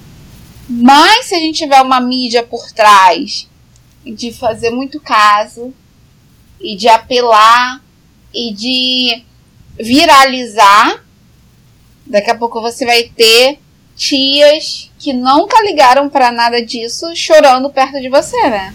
sim, E até falar que vai lá participar do memorial da criança sim. mas é apelo da mídia. E eu tô usando um exemplo justamente da criança negra para poder representar a realidade. A É. gente não vive isso, mas poderia ter vivido, mas foi o que aconteceu com o George, o George Floyd, por exemplo. Então a mídia tem esse poder. Eu também vi que a plateia aplaudiu e riu, e a Beyoncé também, ela meio que ficou assim, ai, Kenny, que que é isso, né? Tipo sim. assim, grata. A o que aconteceu foi que eu botei isso aqui como marco, que isso foi o motivo para Kanye West ser cancelado até o fígado, entendeu? Sim, 2009, a mãe dele já estava morta, dois anos. sim. E nesse, nesse vídeo, é, muita gente já tentou explorar esse, explorar esse vídeo e já até mostrou que o Kenny antes estava bebendo, então meio que ele bebeu para ter coragem para fazer isso. Sim, Tu lembra que o Kenny estava nervoso no, no outro vídeo? sim, Então tem uma diferença entre o que você tá botando, é, o que você quer fazer por causa da sua consciência, mas também o que você tem coragem pra fazer, entendeu? Ainda Ah, mais quando você é novo. Então, eu vejo que naquele vídeo lá que ele tá falando, George Bush do- doesn't care about black people, ele tá nervoso, tá, sabe? sim, Principalmente porque ele é rapper. Enfim. E ele já é super poderoso. Mas na questão da Ken, na Taylor, ele tá com muita coragem, muita assertividade. A gente fala assertividade, essa coisa assim de você tem uma segurança sobre o que você está fazendo e você faz até o final, entendeu? Sem hesitar. Sim.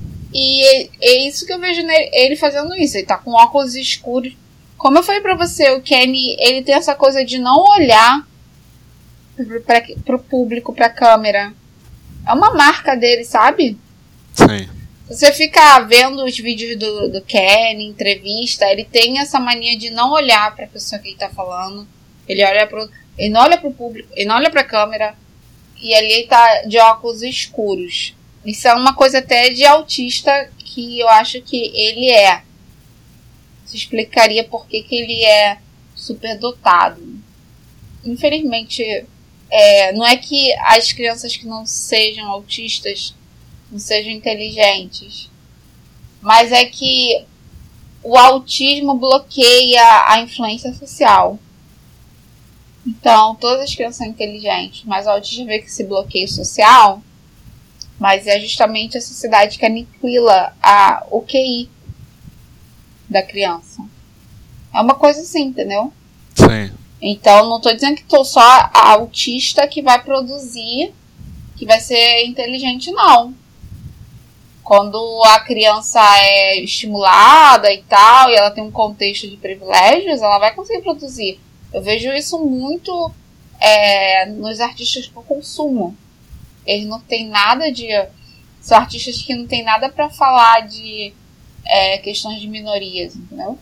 Sim. Então, por exemplo, o Larry David, que você conhece, ele fala sobre nada. Ele consegue fazer isso. E aí eu tô falando isso não porque eu tô meio que perdida, mas porque o Kenny aqui, eu preciso pontuar que ele bebeu, era 2007, a mãe dele já tinha morrido. Eu concordo com você que a Taylor não deveria ter ganhado. A Beyoncé é melhor. Sim. Eu nem sou fã da Beyoncé. Eu também não. É, não sou. Mas é, eu reconheço que tem muita mediocridade. Sim, porque pelo fato de ser o Kanye West ali um negro tirando voz de uma branca, para isso é, rapidamente os patrocinadores eles querem tornar aquilo ali um crime praticamente. Isso. Então eles vão fazer com que a mídia pressione e caia em cima do Kanye West. E como naquela época ali não tem uma forma da, da gente poder ir lá apoiar o, o Kanye West, mesmo todo mundo podendo ver os fatos que a plateia em si, o público, achou aquilo muito bom, a, a, mídia vai lá e cala e vai alterando tudo isso. Tanto que isso acontece também uh, hoje em dia. Por exemplo, se você for pegar o exemplo da menina que foi sentenciada há mais de 10 anos por causa da inteligência artificial, que ela pegou a bicicleta lá, que ela estava atrasada para a faculdade, ela pegou a bicicleta para ir, e ela é negra, e a inteligência artificial, ela, ela teve. Ela passou é pra escola. Sim, que ela estava atrasada, ela tinha que fazer uma prova. Aí ela caiu lá, né, foi, foi presa, algo assim, e a inteligência artificial que tinha que definir a sentença dela, a inteligência artificial definiu a sentença dela como maior do que um pedófilo. Saca? E ela é vista como uma criminal uma, uma, marginal. Mas se fosse o contrário, se fosse uma menina branca pegando a bicicleta de alguém, ela seria considerada como heroína e estaria na TV dando palestra. Daria entrevistas e estaria ganhando fama em cima disso. Saca? Então, só, só por ser um, um negro ali, a, a mídia adora colocar como um crime, como algo ruim e uh, já é algo que eles têm como treinamento para TV de se vitimizar. Né? Nessas casos de situação assim, eles se vitimizam para poder fingir que, nossa, eu estou sendo atacado aqui, alguém me ajuda. Tanto que eles ficam, ficam se sentindo ofendidos. Muitas vezes eles fazem, eles fazem piadas racistas. Aí, se o, o convidado, que é um negro, não gostar e for, e for é, falar isso, eles se trancam e ficam se sentindo vitimizados, como se eles tivessem, nossa, eu sou inocente, eu não falei nada demais e eu estou sendo atacado aqui. Então, é, muitas vezes eles fazem isso na, nos shows, nas TVs, eles adoram fazer isso de se vitimizar quando tem um negro falando. Se um negro for falar e fizer algo uh, icônico, algo que é um pouco mais uh, fora do comum, fora do roteiro, o, os outros vão ficar lá no canto se vitimizando e pedindo, ó, não tem nada a ver com isso aqui, eu sou inocente, ele que tá errado. Sim, é, é fácil e é, pode-se dizer que a, a gente está falando de, de a gente está introduzindo as mesmas, os mesmos fenômenos quando eu falo que quando eu falo que isso é mercadológico, porque a mídia já existe racismo na sociedade. Então, se você vai trabalhar com racismo, com é, reforço do senso comum, porque o senso comum é, é a sabedoria da sociedade. A sociedade é racista. Se você está trabalhando com senso comum, se você está aqui para reforçar do seu, da posição ali de estar tá na TV, que é uma posição de prestígio, é uma posição de palco, de prestígio, de mídia, e mídia é isso, né? Palco. A sociedade vai se sentir. Ah, então eu tô, tô livre para fazer isso, para praticar o racismo, que eu não gosto dessa pessoa. Sim. Mas aí eu tô livre para fazer isso usando essa desculpa.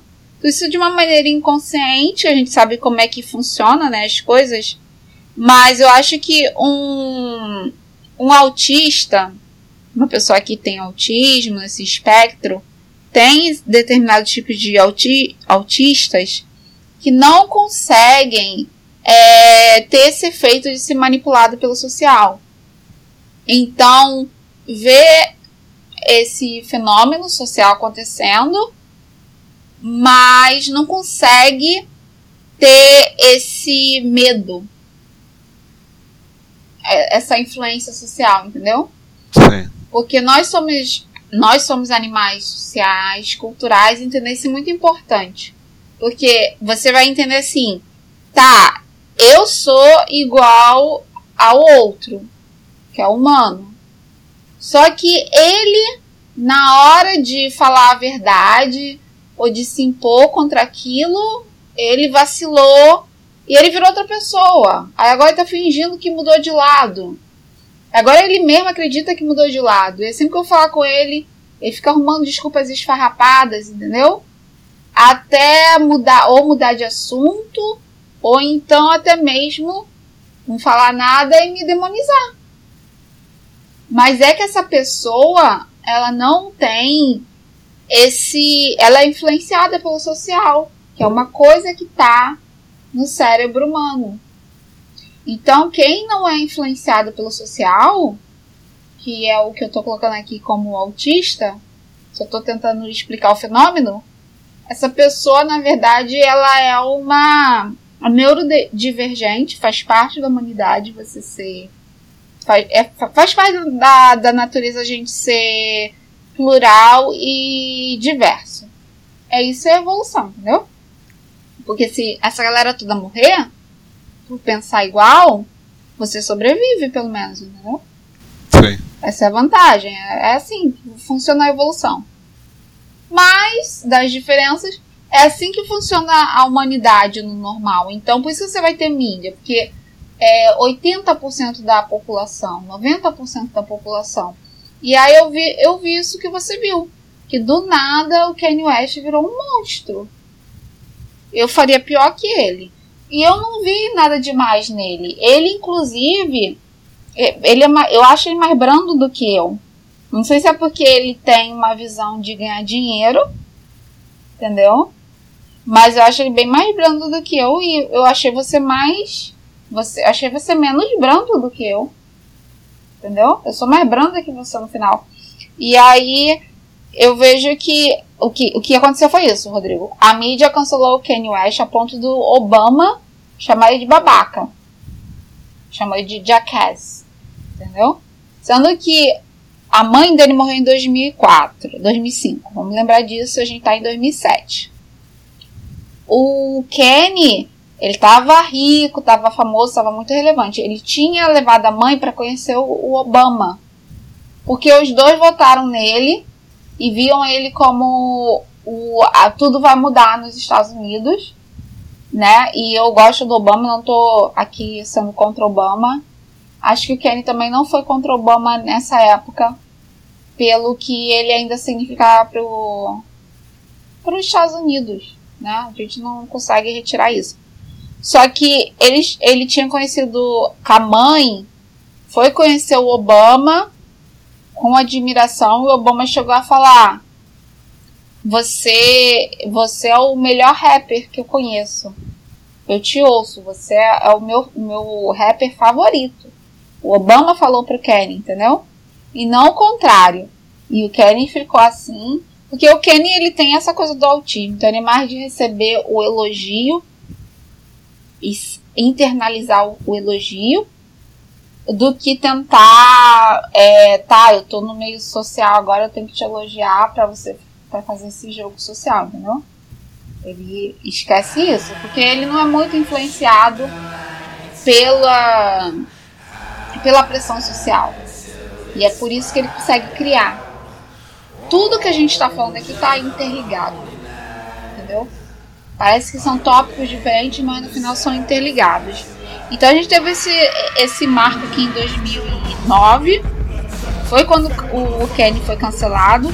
E aí os amigos dele, a coisa ficou tão braba para ele, que os amigos dele falaram para ele se isolar, fazer um retiro porque para ele não ler mais mídia, para ele não ficar tão isolado. Falaram assim, cara, vai pro Havaí, se isola. O que, que ele fez? Ele aceitou. Ele falou, tá, eu vou tirar umas férias, vou pro Havaí. E aí ele foi pro Havaí, chegou lá, ao invés de fazer esse retiro espiritual, porque a mídia tem que entender que toda a mídia tá te massacrando inclusive o presidente que você votou, negro, a favor da Taylor Swift. E você já pediu desculpas. Já pediu desculpa. Mas você vê que ele está defendendo lá uma mulher negra. Se fosse agora, se fosse agora, a Taylor Swift estaria tentando ter uma, uma postura que colocasse ela como a branca com consciência racial e salvadora, né? Sim. Mas naquela época não era assim. Foi assim e até hoje não vai ser porque não tem uma mídia falando, entendeu, Rodrigo? A galera é assim. E aí é, ele foi fazer esse retiro no Havaí. Eu citei três álbuns dele antes de ser ele tinha antes de 2007 ele tinha feito um quarto álbum que é Heartbreak que é porque a namorada dele negra acho que ela traiu ele, ela, ele estava com ela desde a adolescência, e era a mulher que a mãe dele queria que ele casasse. Ele fez esse álbum, é um álbum bom, mas é bem melódico, não tem nada a ver com rap, bem melódico, entendeu? E fez muito sucesso. Inclusive, é, quem cita ele é o Kendrick. Kendrick Lamar que cita ele como o álbum que mais influenciou a adolescência dele, entendeu? O Tyler também é cria do, do, do Kenny, porque o Kenny dá espaço para essa criatividade que você hoje admira.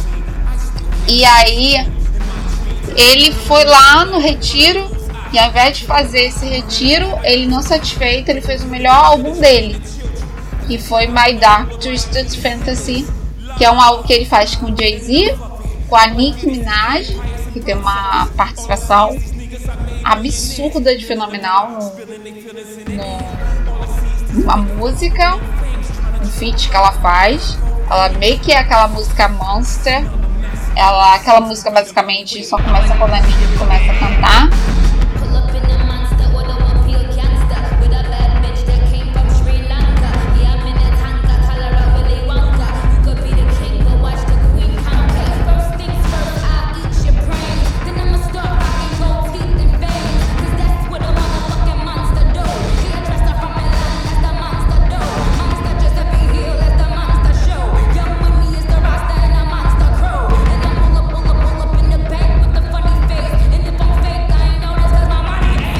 Ele chamou vários artistas negros e ele fez esse álbum.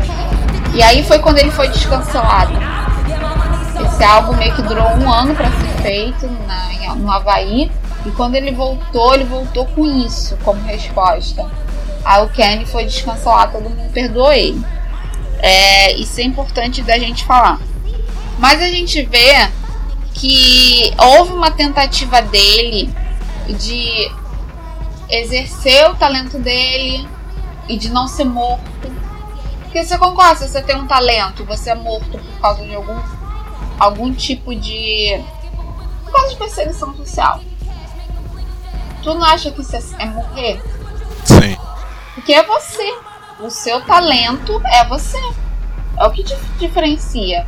Mas não, querem que você ande assim, assim, assado, e porque você foi diferente, você não foi mercado lógico, senso comum, que a gente chama também de status quo, você merece ser morto, né? Você não tem a liberdade de fazer o que quem pode fazer faz. Ou então você tem que fazer esse papel, papel do é, que a gente discutiu aqui. Então, o Kenny nessa época já estava bem revoltado, entendeu? Porque é 2007. Tem que entender que enquanto a humanidade ainda está evoluindo para para poder só ter consciência racial, quando isso no final ainda for um motivo para autopromoção social nas redes sociais, de engajamento, dez anos depois, quase, ele já foi cancelado, já foi condenado. E a mãe dele não tá ali para balizar isso. Para dar a opinião dela de Pantera Negra, de mulher vivida que tá vendo o que tá acontecendo. Ele ainda é só um jovem de 30 e poucos anos, de 32 anos, com muito dinheiro e que deu muito ao mundo e que estava tentando fazer um, uma crítica racial e também não só racial, mas também de gênero, entendeu? O Kenny, uma das coisas que me atrai nele é que ele não abandona a mãe nessa coisa do gênero. Ele não, ele vê a mulher negra como algo que não é para é, como eu falei, ele é, ele é coerente com essa coisa que ele vê no mundo do rap, a crítica, entendeu? Mas a gente tem que entender que o cara já tá bilionário. Ele foi o primeiro negro a ser bilionário e ele alcançou 7 bilhões até se tornar o negro mais rico do mundo. Eu vivi numa época que bilionário nem existia. Sabia disso? Não. Hoje é a desigualdade social tá tão grande, sei lá o que aconteceu, que tinha que ser o contrário, né? Tinha que não dá para existir bilionários. Sim. Mas o Elon Musk tem não sei quantos bilhões. Porque ele foi. Capitalismo funciona assim, né? Você vai comendo várias empresas, ele comeu todas as empresas possíveis, bilhões. Sim. Mas o Kenny é o único que alcançou 7 bilhões e chegou a ser o, o, o mais bilionário. E tudo isso com uma empresa só, que é a música, o rap, trabalho dele. Eu, a gente vê que ele foi cansando do rap. E aí ele queria exercer a criatividade dele em outras coisas. O Kenny, ele namorava essa mina que eu falei, que o nome dela é Alexis. Ela é, ela era, ela é uma mulher negra e ela, eles namoravam desde antes ele fazer sucesso. E só antes desse, desse álbum que eu falei, Heartbreak, que eles terminaram. Então foi depois da mãe ter morrido, entendeu? E ela era aficionada por moda, então ele aprendeu muita coisa com moda. É, quando você vai pesquisar hoje, você é fácil você ver coisas que você pensa assim, ah, mas isso aí é que você bota assim, ah, porque que o Kanye West queria se meter na moda? Quando você vai ver, dá a entender que ele não era bom em moda. Quando você pesquisar. Porque ele já tá queimado. Mas ele era bom, entendeu? Ele era bom também em moda. E aí ele queria largar isso. Eu acho que é natural isso. Tu não acha que. Então, olha só, você tem só 21 anos. Você acha que é natural você começar? Ah, eu quero. Você, por exemplo, gostava de skate. Não é natural você não querer mais ser skate, skatista e querer mostrar sua arte, exercer sua arte em outro lugar? O que, que você acha? Sim, é algo, é algo comum, na verdade. Acho que é o esperado de você gostar de uma coisa só, mas aquilo não define quem você é. Você só gosta daquilo, não significa que você quer trabalhar com aquilo, que você quer seguir uma carreira naquilo, ou que você quer aquilo para sua vida. Você só gosta daquilo, mas o que você realmente quer, tem interesse, que você quer mostrar que é bom e quer se aperfeiçoar, são outras coisas. Isso acontece muito e isso é algo comum, vai mudando o gosto. A gente vai se adaptando a diferentes níveis, né? Diferentes anos, as épocas vão mudando, você vai mudando, então Isso, sua a cabeça idade vai muda mudando. muito, né? É, porque ah, o skate, por exemplo, é algo limitado. Está limitado a, ao chão, às pistas e manobras que você pode fazer.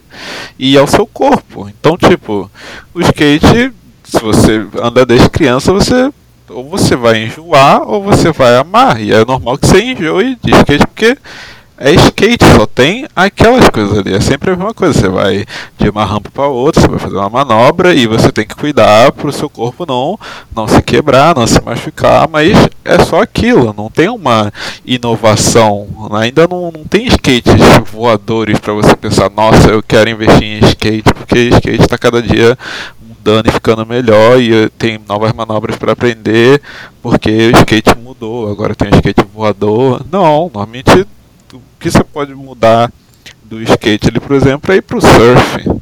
É, você vai se limitando isso ao surf ou snowboard, mas fora isso é limitante. Então, ficar numa coisa só tende a ser limitante. A menos que você ame aquilo, a menos que você tenha um, uma paixão para aquilo você realmente gosta daquilo, você vai querer ir para outra área, para algo que você ainda não explorou e que você gosta, algo que você tenha talento em outro, outras áreas.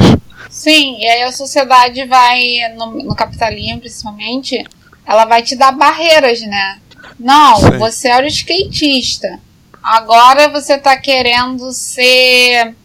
Deixa eu ver, uma outra coisa que não tem nada a ver com skate. Você tá querendo ser diretor de cinema.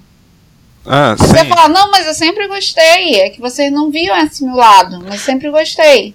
Isso acontece muito também na internet. Tem muitas pessoas que trabalham com YouTube, por exemplo. Tem pessoas que trabalham com jogos que elas não querem mais só fazer vídeos sobre Sim. jogos. Elas mudam e elas fazem podcast, elas fazem até música, até ajudam a escrever jogos. Eles ah, gostam de filmes, falam sobre filmes, sobre séries. Tem, um- tem também o exemplo do, do Castanhari do Nostalgia. O canal dele é, é Nostalgia, então é sobre nostalgia, coisas assim. Mas ele não gosta de se limitar àquilo. Ele, ele queria explorar outro, outros lados, explorar mais para a parte da ciência. E o público dele estava tentando limitar ele a isso, tanto que o canal dele deu uma parada por causa disso, porque a pessoa se desmotiva porque tem essa barreira social de não, você faz isso, você pode fazer isso. Você não pode mudar, você não pode tentar inovar. O que, que é isso? Saca? Ao invés do público só falar, não, faz, mas continua com com o outro, mas faz, saca? Tipo, Ao invés do público apoiar, o público quer que não, só pode fazer isso. O que, que você está pensando? Você só faz isso, você só faz isso. Então acaba limitando e deixando a criatividade da pessoa ser barrada porque o público tem uma opinião diferente. Tanto que muitas vezes as pessoas que vão para outras áreas assim, que tentam ir para outras áreas, elas vão anônimas, elas, elas mudam o nome, elas nem nem falam que é elas ali para poder o público não ir atrás dela, não ficar caçando ela assim. Eles só passam para outra área de forma anônima, de forma totalmente nova e nem citam nada do, do, do outro lado deles, do outro canal, de outras músicas ou de outras coisas que eles fazem. Sim, isso é uma coisa comum, é porque a gente tem uma, uma diversidade de. A gente tem uma diversidade humana, né, Rodrigo? A gente não pode falar que isso é o ser humano. O ser humano sempre vai mudar, porque a gente vai ter gente que só quer fazer a mesma coisa a vida toda. O problema é quando isso se torna norma. E as pessoas não entendem. Eu ainda não entendi se a humanidade é assim, que quer fazer a mesma coisa a vida toda, ou se querer fazer múltiplas coisas tudo, ou então se depende do que a sociedade está fazendo, aí você se adapta. Eu não entendi, eu não entendi muito bem. Mas é, é isso que aconteceu com Kanye West na questão da moda. Não é que era egocentrismo. Realmente era fácil para ele largar o rap porque a gente não pode perder que ele não é rapper, entendeu? Sim. Ele e ele queria moda, ele gostava da moda. E aí a gente vai, o Kenny vai voltar aqui com mais sucesso do que antes. Tipo, ele foi cancelado, tá? Mas ele, quando voltou depois de ter sido cancelado, ele voltou com mais sucesso do que antes. E aí meio que ele ficou mais relevante do que a gente está falando com, no quinto álbum. E aí ele meio também isso não, não isso meio que depois fez ele ir para o mundo da moda. Que é, eu tô falando isso porque ele vai ter essa coisa com a Adidas. Porque ele queria. É, ele tentou produzir com a Nike, lançar uma linha de tênis, mas só a Adidas aceitou ele. E aí ele lançou essa linha Isas. E aí ele ficou tipo, ele pegou o dinheiro dele e investiu nisso, de tênis. É o direito dele e muitos brancos fazem isso. Mas como você falou, tem é, até uma questão de capital cultural. Os brancos fazem isso até no anonimato, né? Não percebem como é a sociedade. Só que a gente, quando a gente vai olhar na idade média, a gente vê que Da Vinci, ele não, é, a gente conhece como pintor, mas ele era várias coisas, né? Sim. Entendeu? E vários físicos lá, físicos, químicos, eram várias coisas. Então, então antes de existir o, o erudito, o especialista, que é isso que o, capital, o capitalismo quer, que você seja especialista em rodar parafuso, ou você montar o parafuso, pode ser isso, entendeu? Você é parte de uma engrenagem. Antes de existir isso, não existe isso na verdade, existe o criador o artista, o superdotado ou o gênio. Então, é, não que a pessoa vai conseguir é, a, aplicar a arte dela ou a criatividade dela em todos os problemas do mundo. Mas multiproblemas é, é possível, entendeu? Também acontece da pessoa cansar daquilo, mas como ela já tem uma voz e um marketing para aquilo, ela coloca outras pessoas para ganhar popularidade Isso, no lugar dela. Que é o que eu acho que acontece com o Stephen King.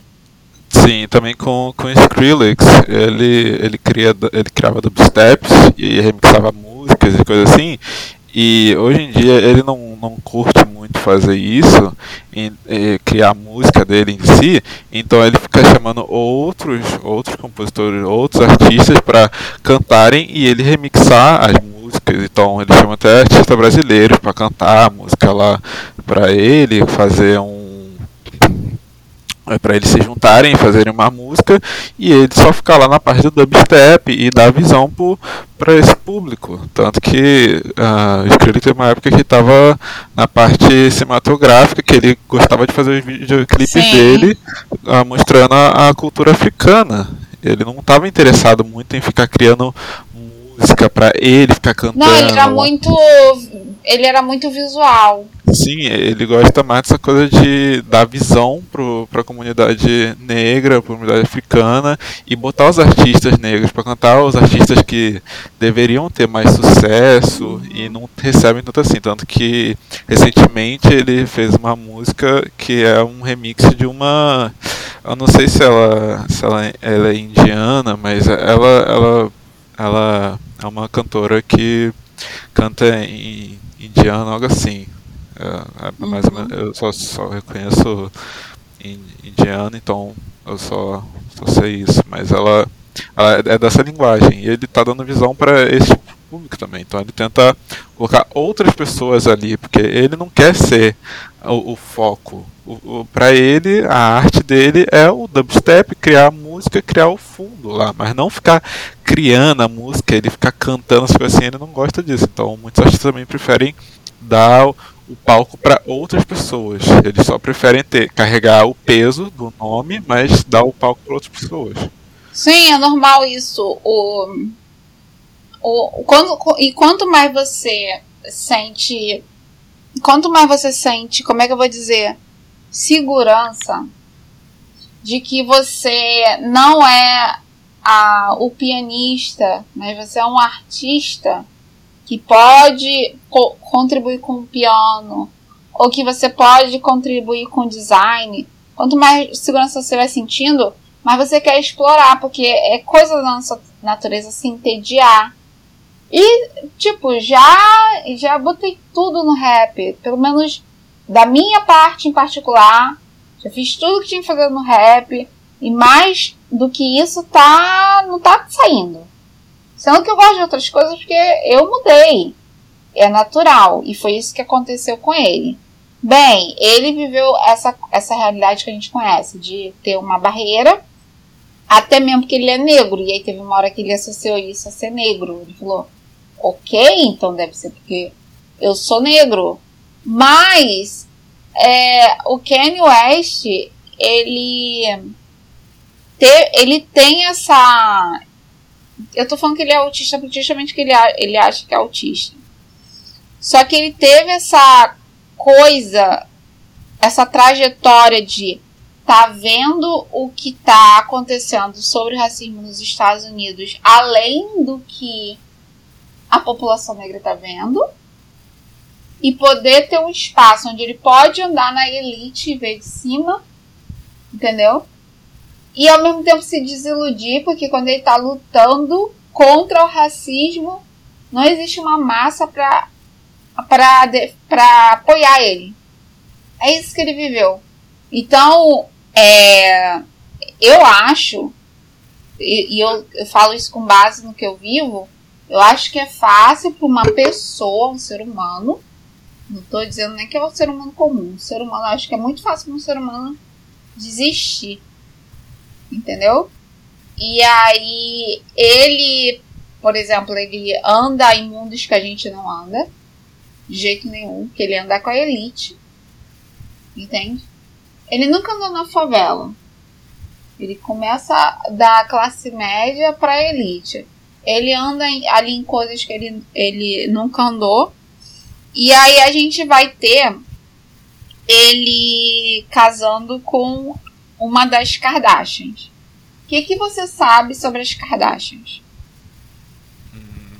Não, não muita coisa, mas pra mim elas não tem um, eu não tenho uma visão tão boa dela, mas eu não conheço praticamente nada. Quando foi, foi que você ouviu sobre as Kardashians? Eu só ouço sobre o mundo da, da fama, assim, eu não ouço muito sobre nenhum trabalho que elas fazem, eu não, não faço a menor ideia. Pra mim, são celebridades de TV, eu não sei, eu não conheço elas muito bem. Eu só conheço o nome. Sim, eu também não conhecia as Kardashians. Eu, eu, eu, eu ouvi esse nome foi em 2016, faz muito tempo.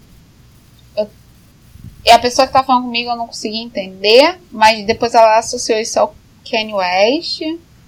E eu olhei, eu fiquei. Não foi muito relevante para mim, porque eu tinha muita outra coisa pra fazer, entendeu? Então, tipo, foi nada. De 0 a 10 de relevância, foi 3. Absorvi. E aí depois teve esse caso do Kanye West, onde o nome Kardashian estava muito associado.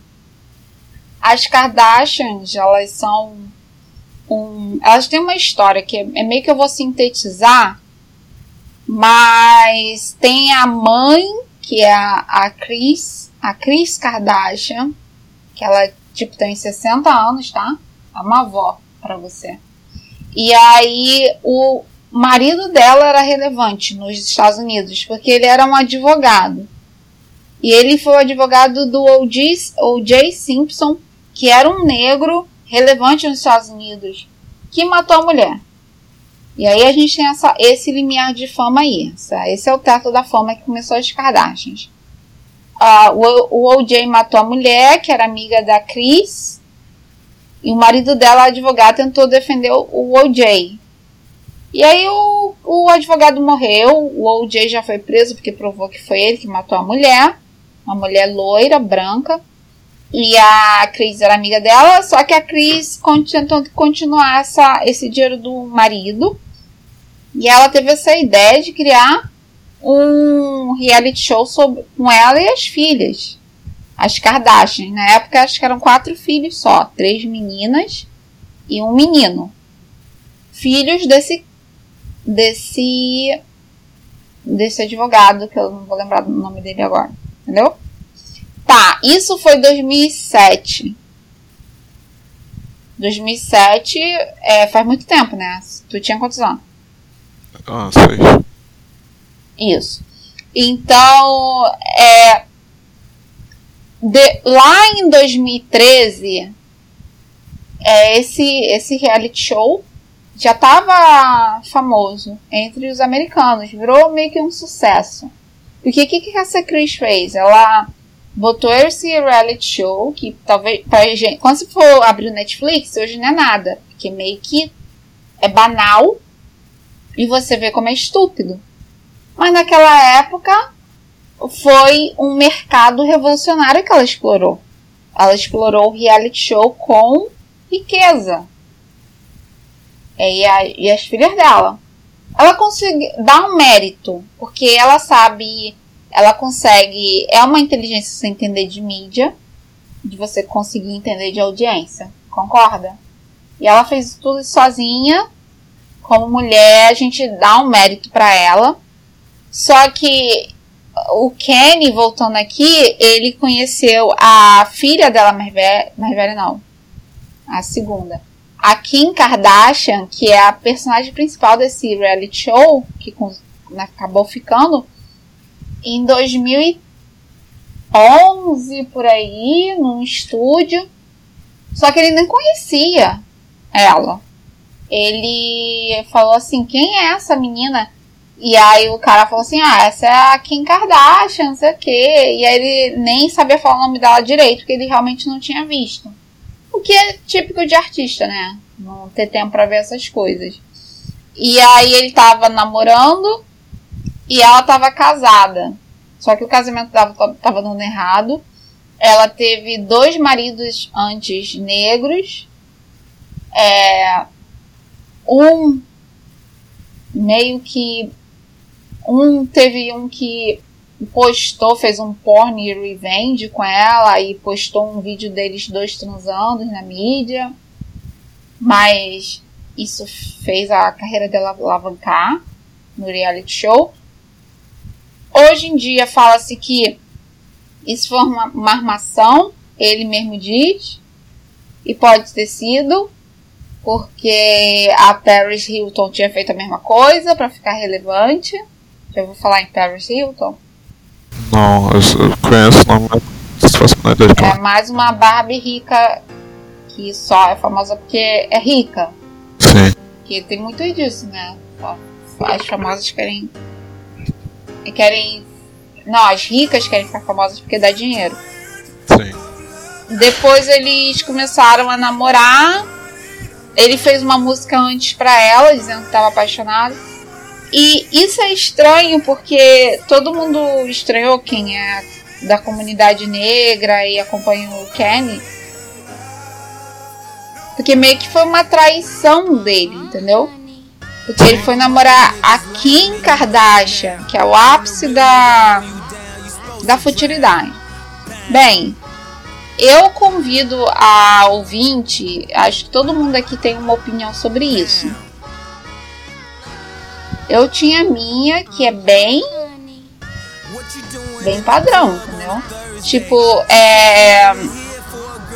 que é, é meio que inevitável. O que, que um cara como Kanye West com que a gente conhece ele não só a partir das letras de músicas, que a gente acha impressionante, mas a partir das entrevistas e a partir da mãe, o que, que um cara como Kanye West está fazendo com a Kim Kardashian.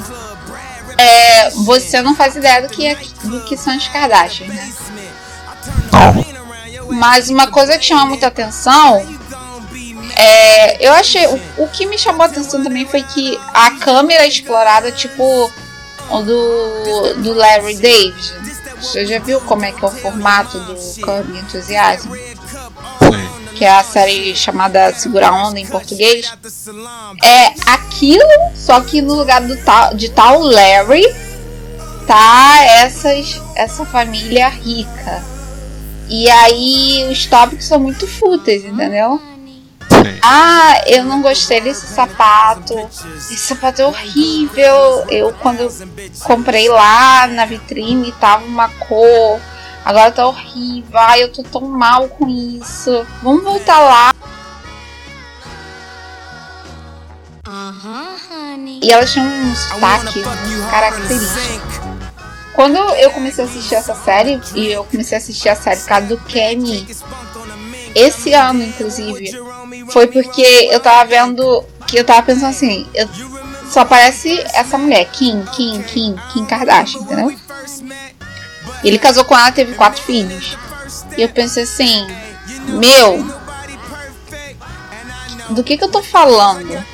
Pra eu poder entender esse homem, eu tenho que entender pelo que que ele se apaixonou e escolheu se casar, entendeu?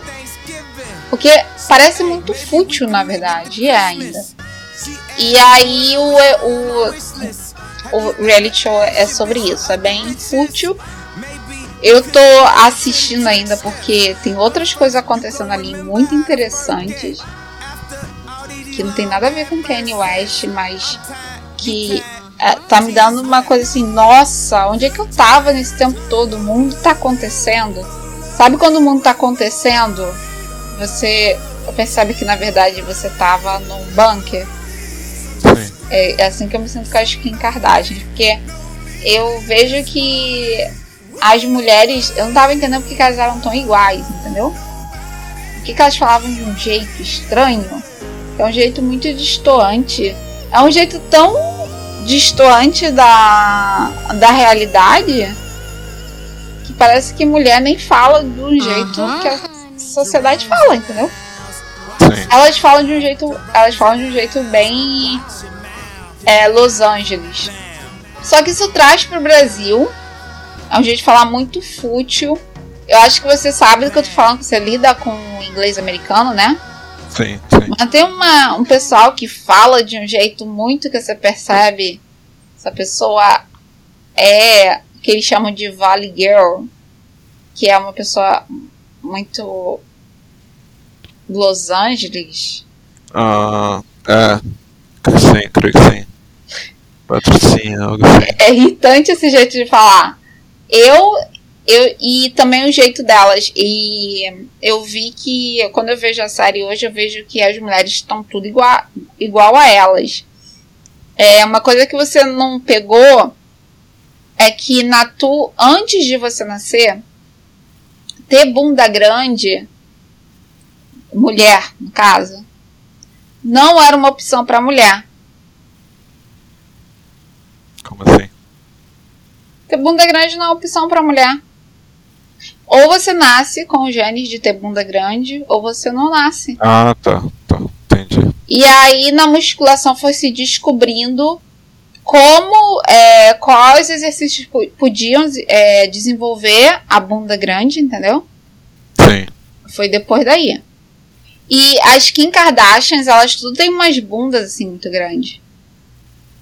Então, elas meio que elas mudaram, é porque você cresce naturalizando isso, mas elas mais uma vez elas mudaram o corpo das mulheres, entendeu? Ali tem a a Marilyn Monroe, tá olhando pra ela? Sim. A Marilyn, ela quando ela começou com esse corpo, ela foi revolucionário pra esse corpo, entendeu? Isso você não sabe. Mas aí, geral, várias mulheres queriam ter corpo que nem ela. E aí elas ficaram com as pinaps. Já ouviu falar das pinaps? Não. Que é as mulheres que têm um corpo assim, violão, só que antiga, da época da Marilyn. Aham. Bem antiga, tipo, tem ideia pra ser sua avó. Sim. tá? A Marilyn que inventou esse corpo, porque o corpo dela meio que não era permitido na época. Depois essa moda saiu e aí veio a moda da, das magrelas, quase aidéticas, entendeu? E aí depois que vem essa moda de mulher que te- tem, não pode ser raquítica e nem Entende que. Você já ouviu falar disso, né? Que a cada época era a mulher tem que ter um corpo. Já ouviu falar disso? Sim. Que aí a mulher tem que ter um corpo de corpão. Ou então ser magra. E aí todas as árvores vão querer ser magra. Então agora a geração que você está vivendo, meio que te, é que elas estão trabalhando que tem que ser magra agora, entendeu? Tem que ser magra. Não sei se o Brasil vai viver isso, porque o Brasil é um país muito difícil de ver essas coisas, entendeu? Mas lá fora isso trabalha muito. É... Então a preferência do homem e a preferência da mídia pela mulher é tudo baseado com que essas minas que vão pra mídia e se torna aquilo que a gente falou de representatividade. Lembra que eu falei disso? Sim. A mídia tem esse poder. A mídia tem o poder de causar a representatividade. Então, eu, eu sempre, eu sempre no negralismo, inclusive, eu, que, eu sempre trabalhei esse negócio de mídia. Construir mídia. Você reparou que os negros afro-americanos chegaram a construir uma mídia? Sim. Porque é isso, a mídia é uma coisa muito angular na sociedade. Quando você tem a mídia, quando você tem a mídia, você tem a sociedade. Porque você influencia. E você influencia gerações e gerações. E se você é influente, você é influente. Então imagina que você quer uma geração de homens uh, ambientalistas. Será que você conseguir? Uh, acho que sim. Dependendo e aí o que, que você tem que fazer? Tem que botar bastante mídia nisso, bastante propaganda. Influência. Isso. Então é possível. O ser humano ele é todo baseado na representatividade. Entendeu? Sim. Então, quando você vê a mulher negra sendo o que ela é e que você vê e que meio que te causa uma insatisfação, porque você, você como você ocupa espaços e viaja por, por posições da sociedade que ela não pode, é uma visão panorâmica, é uma visão é, não só panorâmica, mas é, de perspectiva, né? Quando você pode fazer isso, é, você acha que elas podem fazer isso? O que, que você diria sobre o gap entre como você pode ver a sociedade e o mundo e até o universo? Vamos falar assim, vamos trazer essa coisa do universo também. Com uma mulher negra padrão, que é meio que os milhões da, acho que é tipo 100 milhões da, da sociedade brasileira. Tô sendo exagerada, mas só pra, só pra você entender. Como que é a sua visão de universo e da mulher negra? O que, que você poderia dizer? Como assim, visão de universo? É, o, eu tô falando assim, como é que você acha que a sua, a sua a diferença, o gap entre a sua visão de universo, de sociedade, de mundo e de uma mulher negra típica da sociedade brasileira. A padrão, não sua mãe. Uma visão muito, muito mais avançada. Por quê? Porque eu tenho acesso a culturas diferentes pela internet, eu procuro essas coisas, eu, eu sei muito bem inglês, então eu consigo ter um, um acesso maior à informação uhum. coisa que brasileiros não conseguem. E muitas vezes também eu vejo vídeos em outras línguas sem nem entender, mas eu vejo porque mostra algo que eu, que eu consigo entender e conhecer e ver. Que é o caso também de muitas comidas. Eu vejo vídeos de comidas de canais asiáticos também. E eu não entendo uma palavra que eles falam, mas eu vejo, vejo canais asiáticos sobre outras coisas, sobre como é a vida na, na Coreia ou algo do tipo, e muitas vezes nem tem legenda, mas eu vejo.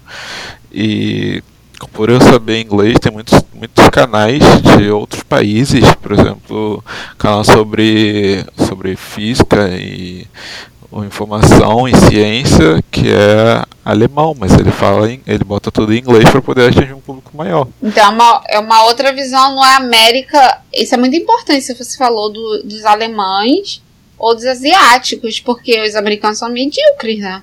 Sim, mas eles. É bizarro. Inglês é uma língua que está topo, é a língua que todo mundo aprende primeiro, é meio que obrigação até em outros países, eles procuram colocar tudo em inglês para pessoas que de outros países que aprenderem inglês a, a conseguir receber esse conteúdo deles. E quando eles chegam num nível tão grande, eles começam a investir em colocar canais para outras línguas, para espanhol, para português, para às vezes russo, coreano, chinês, mandarim, dependendo do quão grande eles ficam. Tanto que é, um, é, é algo normal agora, canais americanos colocarem dubladores para dublar os vídeos do, do Mr. Beast, que é um, que é um criador de conteúdo americano, ou, ou por exemplo esse canal que eu que eu estava citando, eu não sei falar o nome dele, porque é um nome alemão, mas é o canal do, do Passarinho sobre Ciência, que já tem no Brasil também, que, é, que tem em português agora. Eles é fazem franquia aqui no Brasil. É, eles já estão já começando a criar os vídeos deles em. Eu já reparei que eles ficam. Eles ficam fazendo essas franquias no Brasil. Sim, porque eles sabem que se eles demorarem para fazer, alguém vai fazer por eles. É, e os youtubers brasileiros não são tão bons assim. Não, na verdade, se for, o Brasil não vai assistir. Tem, você tem que começar com todo o, o marketing, né? Pra poder Sim. pegar o brasileiro. É. E aí, o que, que você pensa, assim, pensando na outra ouvinte, que é bem difícil esse projeto do negralismo, porque as mulheres negras não querem negralismo. Mas é, o que, que você pensa das decisões das mulheres negras em relação às suas? Por exemplo, do que, que vai escolher para fazer faculdade, ou até mesmo se vai fazer faculdade. Aí, se elas, não, vou querer ser youtuber, taróloga, vou querer ter filho, é, não, quero ser. O que, que você é, acha que, que você pensa sobre isso? Como as, as decisões delas estão tão diferentes da sua? Você acha que é uma coisa intrínseca e genética? Ou você vê aí uma um condicionamento de representatividade? Tenta botar isso para representatividade, porque esse é o nosso tópico, entendeu? É, pelo que eu vejo, é um, uma falta de investimento na educação, porque os pais das, é, dessas mulheres normalmente são pessoas abusivas ou pessoas não, não escolarizadas, pessoas que não tiveram tempo de buscar escola porque são obrigadas a, a ir trabalhar para poder conseguir então, alimentar. Então falta representatividade já na casa. Ah? Falta representatividade já na casa dela. Sim, e muitas vezes eles não investem na cultura, eles só querem só querem trabalhar para alimentar os filhos e ver a TV. Então essa, essa, essas mulheres são guiadas muito pela cultura ao redor dela. Então é uma cultura inteira assim de pessoas que só querem ir trabalhar para poder conseguir comer e vão para os bailes no fim de semana ou uh, vão atrás de, de, drogas, ficam usando drogas no baile e tem toda essa, essa imagem de que a mulher é criada só para poder trabalhar na casa e cuidar dos filhos e que elas têm que ser filhos e que elas não precisam ir, ir estudar, correr atrás de tudo porque uh, o homem vai vai estar tá ali para poder suprir a necessidade delas. Já começa isso que, que elas têm que ter filho, né? Sim, e as mulheres que conseguem se soltar disso, que saem dessa parte assim e vão ter a própria vida, elas começam trabalhando cedo, tendo que ir para a faculdade e trabalhar ao mesmo tempo, e muitas vezes elas não conseguem estudar, elas têm que uh, correr na faculdade, elas têm que terminar a faculdade quanto antes para poder conseguir um emprego melhor. Só uma minoria que você está falando, inclusive. Sim, e muitas vezes elas são obrigadas a pagar a faculdade porque elas não têm tempo de estudar para poder conseguir uma faculdade pública. É, a faculdade pública. Eu tive, elas não eu tive que sair do trabalho. Sim, elas não têm um apoio dos pais para poder conseguir estudar, uh, focar em si e montar uma carreira decente. E então elas têm que uh, correr atrás disso, se endividar muitas vezes, e isso causa uma depressão, uma ansiedade enorme. Aí fica muitas mulheres negras deprimidas e ansiosas e acabam recorrendo à maconha, recorrendo à bebida no fim de semana, recorrendo à festa, porque isso fica um estresse enorme e no fim ela sente como se ela não tivesse ninguém, como se ela não tivesse nem família para poder ajudar ela. Porque ela sabe que se ela parar, ela não vai ter mais aonde viver, não vai ter o que comer, porque não vai ter ninguém para ajudar ela. Sim, você tem aqui um ponto de solidão no fato, porque quando você fala assim, ela sabe que não vai ter a família, não vai ter. Mas olha só, na faculdade ninguém entende ela, o que ela tá passando. Não, porque muitas vezes são pessoas brancas, são mulheres Isso, brancas. E ela vai ser a pessoa inconveniente, chata, negativa. Sim, que só fala que tá ruim Isso. pra ela e que nunca tem dinheiro, e que nunca quer sair, que nunca quer se divertir e só quer saber de estudar e ir pra casa. E pra você mudar a realidade, não é só você ter uma força de pensamento que vibra de acordo com o universo e vai trazer? Não. Não, mas não é isso que a sociedade fala. É, a sociedade fala que é só você pensar positivo que as coisas positivas vêm. Exatamente. Então você pode se adianta. jogar do, do alto de um prédio e é você que tá criando aquela realidade. Você não vai morrer. Se joga e pensa muito, de uma maneira muito positiva que quando você chegar lá você vai chegar vivo, entendeu? Não, isso, isso não funciona assim. Tanto que eh, as pessoas que começam a perceber isso, elas ficam mais deprimidas ainda, porque elas percebem que era tudo uma, uma farsa e que na verdade o mundo é hostil e que o mundo não quer que elas subam, não quer que elas, que elas saiam daquele lugar. O mundo quer que elas fiquem ali na favela, tenham vários filhos e fiquem dependendo de um homem abusivo, muitas vezes ah, um cara perigoso até para os próprios filhos, e que ela dependa do governo algo do tipo para poder suprir a necessidade dela sem que ela corra atrás, porque ela não, tem tempo de correr atrás, ela não pode correr atrás, ela é obrigada a ficar ali. Então ela é praticamente uma refém dos próprios pais e da própria sociedade, porque a própria comunidade não quer que ela, que ela siga os objetivos dela. Muitas vezes a comunidade fala, você é idiota, o que você está fazendo? Por que você está fazendo isso, saca? Não se faz isso, você sabe, muito bem que você tem que se vestir de tal jeito e fazer de tal jeito e, e cumprir a necessidade de um, de um homem aleatório.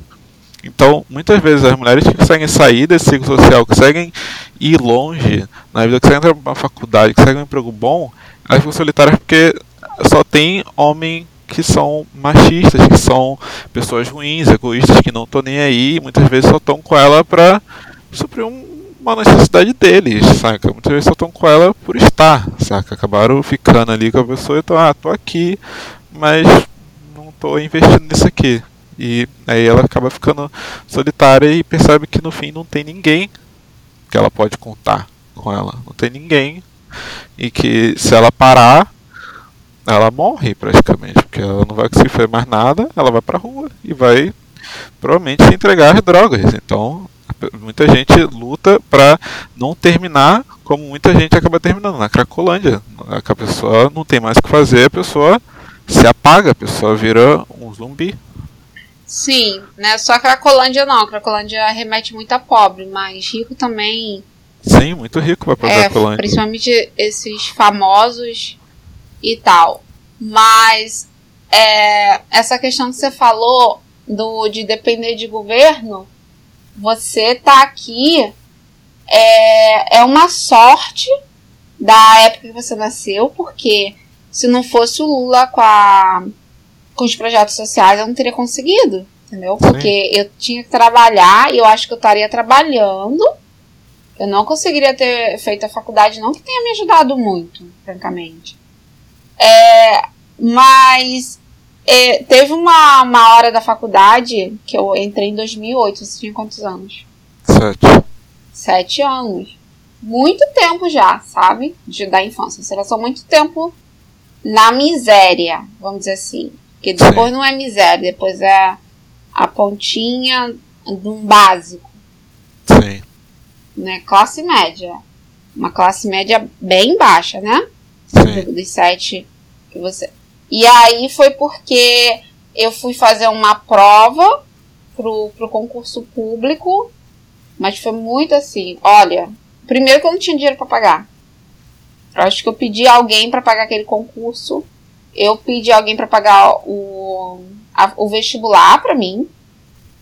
Acho que foi meu chefe. Meu chefe pagou. Do estágio, entendeu? Não foi amigo, não fiz vaquinha. Meus amigos, é, eu- meus amigos são teístas. Eles vão associar isso a karma, a negatividade, a não posso andar com ela porque, sabe? Ou então ela merece estar passando por isso. É, eles fazem isso em silêncio, mas eles não vão me ajudar. Sim. Então não foram meus amigos que me ajudaram. Eu pedi ao meu chefe para pagar o vestibular. Ele pagou, tô devendo ele até hoje porque a gente já perdeu conexão. Era 80 reais na época Sim. e é 2000, 2007, tá? Quando eu fiz o vestibular. Tinha seis.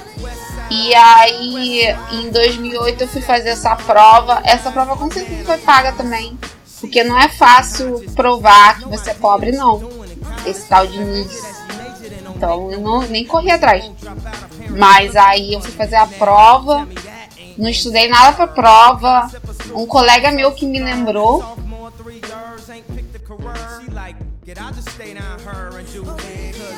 Mas essa era a minha realidade, até que eu cheguei, cheguei ao ponto de falar assim: é, não dá pra trabalhar e fazer faculdade. É impossível, isso não existe. Não existe isso. Eu era inteligente, porque a gente é nova, não tem referência, ninguém tá ali pra falar pra você que você tá passando por uma situação justa. Então na minha, eu tive que viver na pele que a situação estava injusta. Ainda bem que sabia fazer cálculos, porque senão ia me culpar. Então é, tem que entender isso. Quando eu falo do ego do Kanye West, o ego te situa.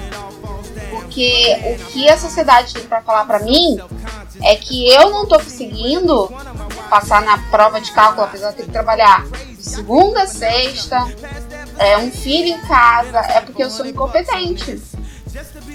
Só que eu tinha sabia que não era. É uma coisa que era inconcebível pra mim. É graças ao meu autismo, entendeu? Uma- Porque o autismo te bota muito pra dentro. de. Isso é bom. Tem que trabalhar isso, entendeu? E o que a sociedade fala, tu fica, tenta, tu fica passando um filtro de cálculo. Essa- isso que essa pessoa tá falando faz sentido? Não, não faz sentido tá disso, entendeu? Lembra de coisas lá de dezenas de anos atrás. Isso é bom porque te manda pro eixo. E aí você só tá aqui por causa do que eu passei por um concurso público, entendeu? Não conseguiria. E é essa é a realidade da maioria das mulheres negras que mesmo conseguiram passar por cotas para universidade pública. É, e tiraram bolsas depois. Acho que tirar, o Bolsonaro entrou. Não, Dilma caiu em 2016. As bolsas foram cortadas em 2016. entendeu? E lá no meu trabalho, tem esse cara branco que eu falei, que ele tomou a vaga de uma mulher negra se dizendo negro. E tá lá até hoje. E aí eu sofri essa retaliação por ter denunciado isso. Então a coisa é bem pior. Bem pior do que a gente consegue botar exposto. Porque quando o Kenny chega e fala George Bush doesn't care about us, ele sofreu uma grande retaliação. Quando ele diz a Taylor Swift merecia isso, porque Beyoncé tá aqui, ele sofreu uma grande retaliação. Só que isso não é, isso é uma norma que não é verbalizada e não pode ser verbalizada. Então ele vai casar, vamos voltar aqui para as Kardashians. Ele vai conhecer essas mulheres que eu, eu eu, eu fui conhecer o que, que são. E elas são mulheres com corpo de mulheres negras. Nós, mulheres negras, a gente não consegue ficar magra, entendeu? Eu fiquei muito magra quando eu fiquei grávida de você. Já falei isso pra você várias vezes, né? Eu nunca fiquei tão magra na vida. Entende? Mas ainda assim eu fiquei com um corpão. E eu tenho um corpão desde os 11 anos. E eu, é muito chato isso, na verdade. Porque com 11 anos eu queria brincar só de boneca. Era isso que eu tava na cabeça. Eu andava de bonecas, então parecia que eu tava, parecia que eu era uma retardada. Mas é essa era a biologia. Só que ao mesmo tempo a sociedade ela começa todas as perseguições contra a mulher negra por ter esse corpão. É uma perseguição. Teve a Lohane no. tá falando do episódio do cristianismo. Que na igreja se policia muitas nossas roupas, entendeu? E mulher negra tá na igreja. E então, é, sabe, a branca ela consegue usar uma, um vestido que é bem recatado que é aquele vestido colado. Consegue entender um vestido colado? Sim. Isso é recatado para a igreja por causa da branca. Aí eu pegava o mesmo vestido, que era do meu tamanho, não é apertado, mas porque aí já começa aquele corpo violão, sabe? E aquele bundão, a gente já é, já tá com vestido de piranha. E aí é uma coisa do. do o que, que é isso? Esse corpo da mulher é corpo da mulher? Ou é corpo da mulher negra? A sociedade tem uma hora que coloca como é corpo da mulher negra que é a mulher errada. E a mulher que é merecedora de ser. É, não, é porque as brancas tratam isso também. As brancas colocam a gente, como a gente tem esse corpo, elas colocam a gente como aquelas que estão acabando com o casamento do, dos maridos delas, entendeu? E aí, é isso que eu quero tentar dizer. As Kardashians, elas inauguram esse corpão. As Kardashians inauguram esse corpão. Nos Estados Unidos, isso é corpo de se ter? O corpo mulher branca, esse é o padrão do corpo? O que, que você acha? Elas inauguraram o reality show em 2007. Tu acha que uma branca americana tinha aquele corpo? Não. Mas é essa revolução que elas causaram. Por mais, mais fútil que isso pareça, a revolução que as Kardashians causaram foi isso. Mulheres brancas podem ter esse corpo. E aí todo mundo ficou venerando esse corpo. Hoje você vê que qualquer branca pode ter bundão. Mas não é da genética dela. Para para negra não era uma escolha, tá? Beyoncé, ela não conquistou aquilo, aquele corpo. Ela cresceu com aquele corpo forçado. Não que não tenha negras magras. Obviamente sabe que tem. Só que tem que entender que as negras foram perseguidas por ter esse corpo. Entende? Não tô falando do Brasil, não. O Brasil é outra questão, tá? Tô falando lá na mídia é, americana que a gente tá falando do, Kanye West.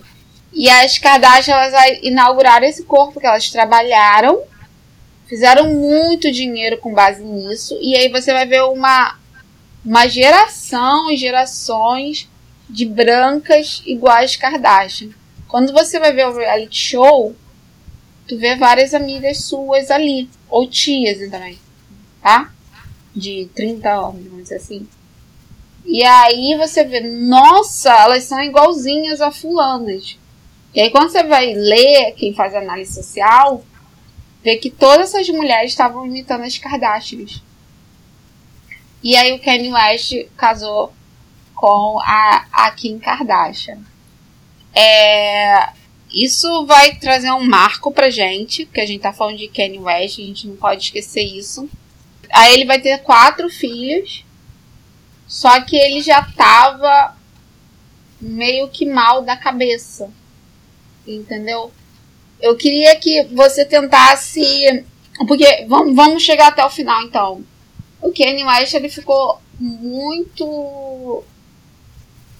Eles, em 2016, ele lançou um álbum chamado Eu Odeio Ser Bipolar, isso é ótimo. I Hate Being Bipolar, It's Awesome. Ele lançou esse álbum, que é sobre o transtorno dele bipolar. Esse álbum tem, para mim, tem uma das músicas mais magníficas que tem. Não é o álbum como se não é Kanye West relevante, tá bom? É tipo, a gente tá na queda do Kanye West aqui já, tá? 2016, já casou com as Kardashian, com a Kardashian em 2013. É, você acha que um cara como o Kanye West, com a visão que ele tinha, os olhos e o cérebro dele, e comparando ele com os outros artistas mesmo, você acha que daria para sobreviver em média? Sim. Tu acha que dá para sobreviver mentalmente? Não, mentalmente não. Então, mentalmente que eu tô falando. Porque ele, o, ele, quando em 2016, é quando ele volta pro mundo, ele já casou com as Kardashians e teve surtos. E a Kim aparece no reality show chorando muito, é onde expõe que ela não aguenta mais aquilo, esses altos e baixos. Não dá para entender muito bem o que está acontecendo, mas ele tá tendo surtos. E você acha que dá para aguentar não ter um transtorno mental, mesmo sendo rico, que nem o Kanye West, só que sendo negro? O que, que você. Não. O que, que você diria? Acho que é algo muito complexo para se aguentar, ainda mais quando a, a heroína dele morre, né? A mãe dele morre. Fica muito mais difícil dele se aguentar e querer se manter ali e conseguir se manter estável, porque cada vez mais eh, o povo vai derrubando ele, vai sendo cancelado por coisas que não fazem sentido, ele vai lutando pela sociedade negra e isso não vai gerando muitos frutos e isso acaba deixando ele mais deprimido ainda. E coisas que ele queria dar acaba se tornando coisas fúteis, por exemplo, uh, surgiu o, o, trap depois disso, por volta de 2014 por aí, e trap praticamente uh, a, a geração nova a geração atual praticamente, só falando sobre drogas e armas e, e se matar, saca? Trap é praticamente um rap que só fala drogas e armas se matar e muitas vezes é algo que nem faz sentido. Então é, é um tipo de, de música que só tá ali pelo dinheiro, não, não tá nem aí para o que, que é arte e tal. E isso acaba manchando a imagem de algo que ele lutou muito para mudar.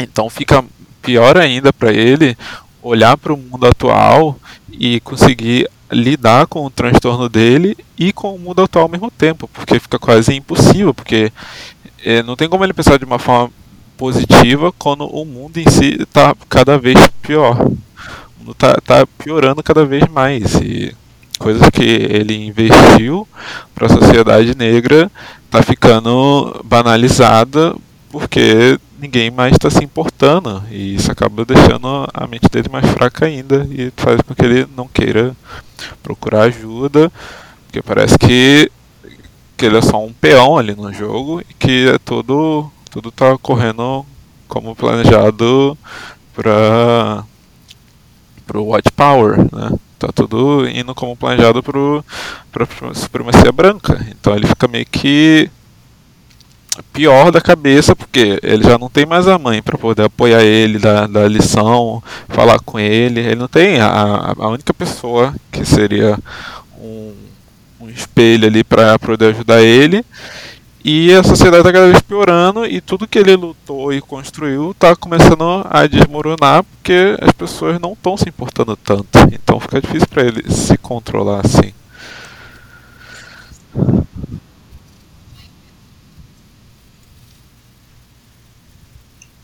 Essa entrevista que a gente viu com o David Letterman é tipo um Jô Soares, só que melhor lá nos Estados Unidos. E ele tá falando da, da doença dele, do transtorno, na verdade, bipolar. Isso é 2016, tá, Rodrigo? E ele lançou um álbum sobre isso. Esse álbum, a gente teve um álbum muito melhor que foi o Ápice, mas esse ainda é baixo, tá?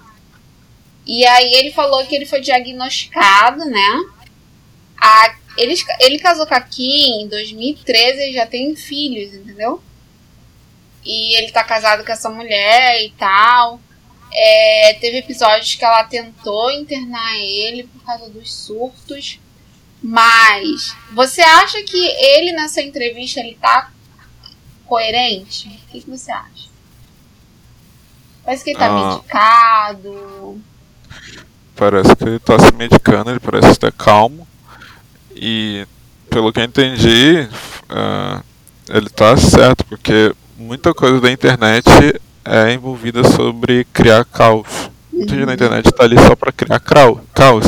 Então, sabendo que ele tem isso, o povo obviamente vai puxar o botão dele para ver o que ele faz. Então, isso não é racismo? Sim, muitas vezes é, mas outras vezes a pessoa só faz para trollar, a pessoa não tá nem ela só quer fazer. É o famoso coringa, ele só tá ali para ver causa e circo pegar fogo. Ele não tá ligando para quem é. Pode ser qualquer pessoa que ele vai fazer aquilo só para ver o circo pegar fogo. Muitas vezes é assim, outras vezes a pessoa só quer ver o caos. A pessoa não tá nem aí. A pessoa só quer gerar caos e, e se sentir empoderada, que é o troll e o hater. Eles fazem isso porque eles querem atenção que aquela pessoa recebe. Então ela vai lá e faz aquele caos ali e fala: Eu fiz isso, então eu sou muito bom. A pessoa se sente melhor até com isso. Então nessa era é, é assim, então fica muito difícil para ele, que tem transtorno bipolar, se a pessoa sabe disso, a pessoa vai usar isso contra ele muitas vezes. Então, se ele não se medicar, se ele não se cuidar e se ele não aprender a se controlar, as pessoas vão sempre abusar disso, né? Eles vão sempre usar ele como um fantoche para entretenimento. E ele vai ser visto como um louco porque ele não consegue se controlar. Sim. E aí ele o que que tu acha? Isso é 2016. Peraí. 2016 tu já era adolescente, né? Sim. É, tu acha que ele com o perfil dele de ativista negro, vamos colocar assim, como é que tu acha que ele tava em relação ao mundo sobre o racismo? Acho que ele tava bem deprimido que o mundo tava. Desiludido, apesar de tá vários discursos. Sim, tava cada vez pior, ainda mais ah, durante a entrada do Trump, foi piorando as coisas. Então, uhum. para ele o mundo já tava caindo aos pedaços, tudo que ele viu crescer tava caindo e era como se as pessoas só estivessem aceitando aquilo. Então isso deixa ele bem pior do que já tá. Sim.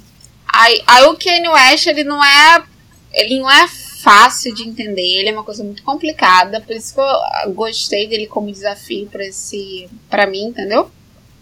Que eu gosto de desafio. Isso é 2016. No ano seguinte, o Kanye West é no ano seguinte ou é em 2016? Peraí. 2016. Desse mesmo ano. O Kanye West ele vai se candidatar a presidência para concorrer contra o Trump e a Hillary Clinton. Só que o que acontece? Não é fácil assim, entender. Tem, as coisas que colocam na mídia, nas redes sociais, são viralizadas, elas são fáceis de acreditar com base em clipes, entendeu? Você vai ver ele dizendo aquilo. Só que o contexto importa, ver o vídeo todo importa, mas também importa ver a história. Entendeu? E aí é isso que eu convido a ouvinte a fazer. O Kenny, ele ele vai isso é antes dele se candidatar. Tem um vídeo aqui muito, eu vou botar para Alexa tocar. ele tá no outro cara que é tipo o David Letterman, que é o Jimmy, que é um pouco mais novo. Ele tá muito eloquente aqui. Foi na mesma época. E aí, vamos prestar atenção no que o Kimi fala. I feel like you avoided this album Oh, title. yeah, no, I don't- mean, I mean don't what, it, what it says right here on the on the. I hate title. being bipolar. It's awesome. I have a theory Yeah. about you, so tell me if, Yeah. Mm-hmm. you, if this is correct. I feel like you um, feel like being bipolar is part of what makes you brilliant, part of what makes you you, and you embrace it. Yeah, I think that's another one of those things where people are like, how are you going to talk about it? So I think it's important for us to have conversations about, you know, open conversations about mental health, uh, especially with me being black, because we never had therapists in the black community. Cases of bipolar where people go low, I'm, I'm one that uh, goes high. I. Like, like Michelle Obama So said. you like- don't have extreme periods of, of depression? Oh, no. No. Oh, No, because I just say it. I'll say on real TV, like, oh, I thought about killing myself, and then the thought is gone, you know? Wow. So all people need to do is get on TV. That's really the solution. well, they need to be able to express themselves without fear of judgment. What I love telling people is like, who do you know? And yeah, let's go, especially black men, but you know, I'm 41 years old, and I don't know anyone, you know, that up as much as I have that's still as successful. So I want to prove that you can get fat, you can say the wrong things, you And can you- piss a whole And you city can be president of the United States. Well, yeah, it's uh, yeah. yeah. There's one person. Kanye West, everybody. This is Ele tava só explicando como que era ser ter bipolar, ter transtorno bipolar. E aí o Kimi fala: "Ah, e você também pode tentar ser candidato à presidência dos Estados Unidos nesse alto da fase da mania". Só que o Kimi, o, Ji- o Jimmy, quer dizer, tá falando da é que Jimmy Kimmel, o nome dele. Tá falando do Trump, entendeu? E o Kenny ele absorve isso pra ele.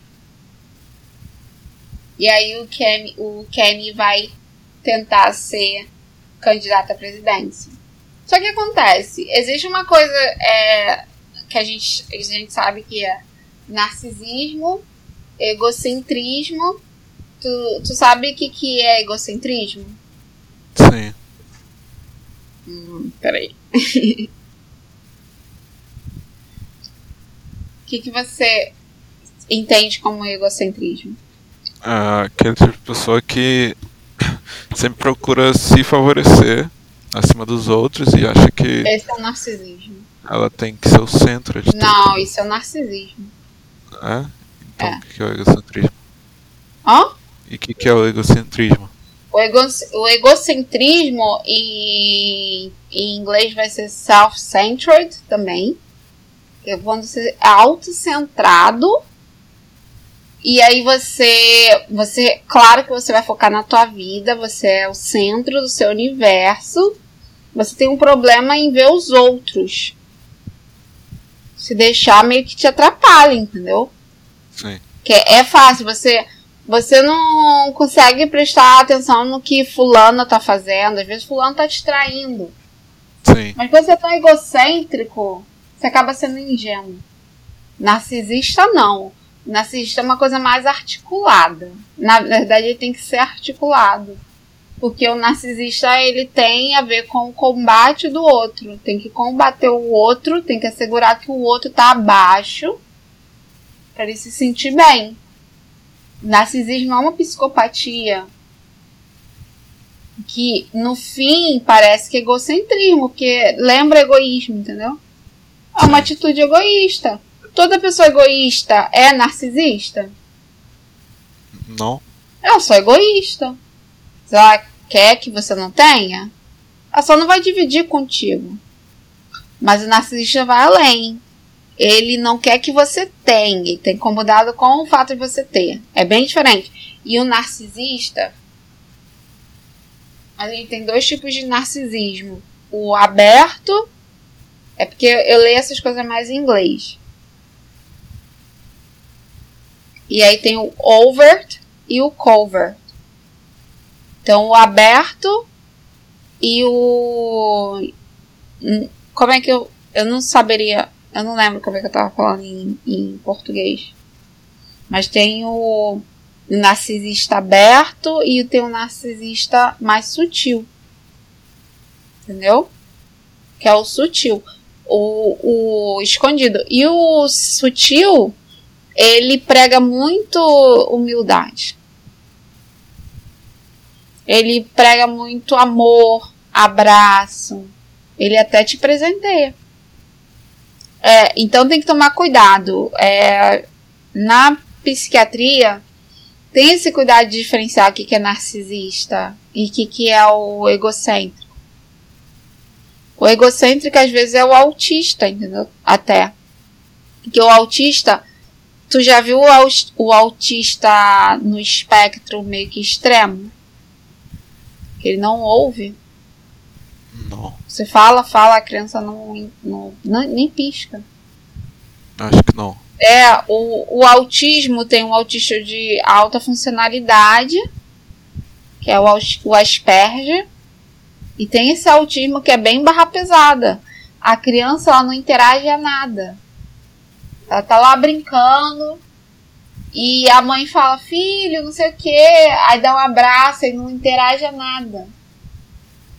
Aí não é que ele não tem tato, ela até toca nele, ele vai e faz assim mas não interagem. É o, por isso que o nome é autismo. A pessoa fica dentro e não consegue sair. Aí toma um, a criança toma uma medicação, ela consegue percebe, perceber a mãe, me, melhora. É a, a, nossa, nossa mente é assim. E é fácil para uma pessoa que tem tá no espectro autista ter um certo egocentrismo, mas é por distração. Consegue entender isso? É distração. E às vezes a pessoa fala, fala, fala e, e não tem esse, esse hábito de deixar você falar. Ou então, e essas pessoas são muito fáceis também de você enganar, porque elas não estão te percebendo. Você pode fazer muita coisa com ela. Mas é egocentrismo. E é diferente do narcisismo. O narcisismo é articulado e ele geralmente não sai em desvantagem. Ele é, mais, ele é ativo com o outro. Então o outro existe. É, é, essa é uma diferença do egocentrismo para o egocêntrico para o narcisista. Para o narcisista, o outro existe. O, o narcisista consegue ver direitinho o outro estuda e sabe manipular. Então, se tem uma coisa que o outro tem, é, é, é existência. E é o narcisista sabe manipular direitinho. Narcisista, uma, um narcisista pode pagar de ouvinte e vai te ouvir, vai te consolar, mas ele tá só reunindo informações para poder te controlar. Tá? E aí, o, o, o Kanye West aqui é diferente, porque, como eu falei, ele tem esse ego. Que a gente viu que. Tu consegue entender a evolução, né? A gente vê aquilo que conseguiu sobreviver, né? Então eu não consigo ver uma pessoa sem ego sobrevivendo ao que o Kanye West tentou fazer. Eles, disse, eles disseram não e não e não, e disseram não de novo, não de novo. Como é que uma pessoa sem ego vai conseguir fazer? Conseguir ir além? tem que confiar na tua arte para isso, né? Sim. Enfim. E aí, é, ele vai se candidatar à presidência. E isso vai ser muito cringe, frustrante, de patético, de, de ridículo, entendeu? Ele chora, não é um choro falso, ele está desesperado. Ele está concorrendo com o Trump. Sendo que alguns meses antes ele estava concordando com o Trump. Entendeu? Tá, quando você vê o Kanye West depois disso, e é quando a Kim já desistiu dele, ele tá muito é, ele tá incoerente. Ele começa um discurso e ele não faz sentido, ele se contradiz. E outra coisa que ele tem é uma verborragia, porque ele fala, fala, fala, fala, fala muito, mas você tem que esperar ele terminar. Só que ele já se contradisse várias vezes, entendeu? E é no estágio da mania. É, esse estágio da mania é bem complicado, mas certas coisas aconteceram ali nos Estados Unidos. É, ele se desiludiu com Obama. Aí veio o Trump. Não se justifica porque que ele estava apoiando Trump. Não é para justificar os pensamentos dele, entendeu? Mas muita coisa tem acontecido. E aí teve aquele episódio de George Floyd. Lembra? Qual? Black Lives, Black Lives Matter. Sim. Que George Floyd foi morto com a, o policial enfor, é, asfixiando ele, pisando nele. Sim. Gravaram, né? Não é que isso não acontece, mas foi a primeira vez que gravaram, assim. Sim. E viralizou. E aí, pela primeira vez, é, se importaram de uma maneira viral. Tu lembra disso? É, e aí teve esse movimento, Black Lives Matter. Só que a mulher que criou isso, ela depois foi acusada de fraude, de ter pegado todos esses milhões e ter desviado para ela, entendeu? Boa parte. O que que acontece? O que que a mídia ignora é que o Kenny, ele o tempo todo ele tem votado nos democratas, entendeu? Ele chegou a financiar a campanha da Hillary Clinton. E ele votou no Obama as duas vezes. Mas alguma co coisa aconteceu nesse meio tempo. Só que o cara aqui já virou cristão. Então eu chego no ponto onde eu queria chegar. Porque não é fácil para um cristão entender que o que o Kanye West está apoiando hoje faz parte do, da lógica cristã. Você consegue ver os elementos. Lembra que eu falei assim? Você, vai, você é muito comum isso. Eu fico tentando. Na verdade, eu faço os tópicos introduzindo porque eu quero chegar a algum lugar. Sabe disso, né? Tá acostumado. Sim. Lembra que eu falei de Martin Luther King? Uhum. E ele era um pastor. Como é que você se lembra que eu falei que era o tipo de luta racial dele? De igualdade. Uhum, de integrar o branco com o preto. Isso. E o discurso racial meio que fica um pouco. É o discurso racial que os brancos gostam, né? Sim. E você. Você não tem muita experiência com o cristianismo. Mas como é que você deduz que seja a questão racial dentro das igrejas? Ah. se você já teve contato. Não, não sei. Deus é perfeito, não é? Sim, mas normalmente eles colocam como se Deus fosse branco, de cabelos lisos, e isso não E faz. por que, que existe o que por que, que existe o racismo para os cristãos? Não sei, pra poder. Foi muito utilizado durante o colo- colonialismo. A gente tem prova disso em cartas que o negro e não está na Bíblia, inclusive. Que a Bíblia é, ali é Hebreus e a galera ali é escura, né? Sim. O, o, o mais branco era da tua cor. Entendeu? Jesus não, Jesus não, aquele branco ali não existia naquela, naquele, naquela região ali não. O mais branco é da tua cor. E aí, então é, tem galera bem negra ali nessa, nessa região. E então esse negócio de racismo não, não faz muito sentido, mas eles falam que. Primeiro eles falam que Caim, porque Caim pecou é, contra Abel, porque Caim matou Abel. Caim era filho de Adão e Eva, uma coisa louca, tá? Você não entende muito da Bíblia, mas é Adão e Eva, tu, tu, tu, tu, já ouviu falar? Já. Tiveram dois filhos principais, Caim e Abel. Caim matou Abel antes do Abel ter filho. Caim matou Abel por inveja. só porque Deus elogiou as ofertas que Abel deu. Uma coisa louca. E aí a, a Caim foi condenado e criou a África. Por isso que a África é amaldiçoada. Essa é uma versão deles. Não faz sentido de jeito nenhum. Porque é o seguinte. Depois dessa galera, Caim e Abel, veio. Muitos anos passaram e veio uma família chamada Noé. De Noé. Já ouviu falar? Foi o cara que fez a arca para sobreviver ao dilúvio. Que o planeta loucamente foi todo inundado, geral morreu, todos os animais morreram e só os animais que estavam da arca sobreviveram. Você consegue imaginar a África sobrevivendo? Não. Todo mundo morreu. Segundo a lenda da, do dilúvio, entendeu? Tá escrito lá várias vezes. São bem enfáticos. Todo mundo morreu, menos a família de Noé, que eram seis pessoas contando com ele.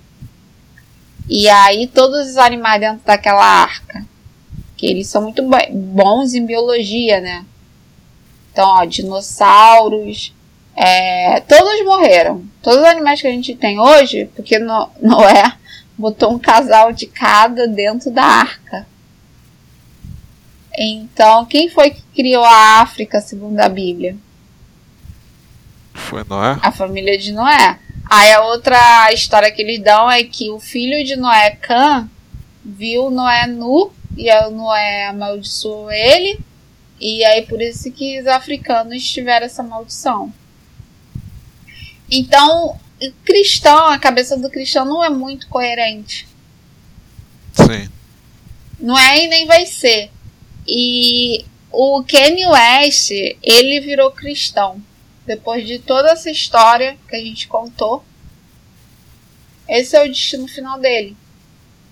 Ele virou cristão. Lá nesse, nessa campanha que ele faz, que ele paga muito mico, ele começa a chorar muito, de uma maneira até de soltar é, catarro pelo nariz.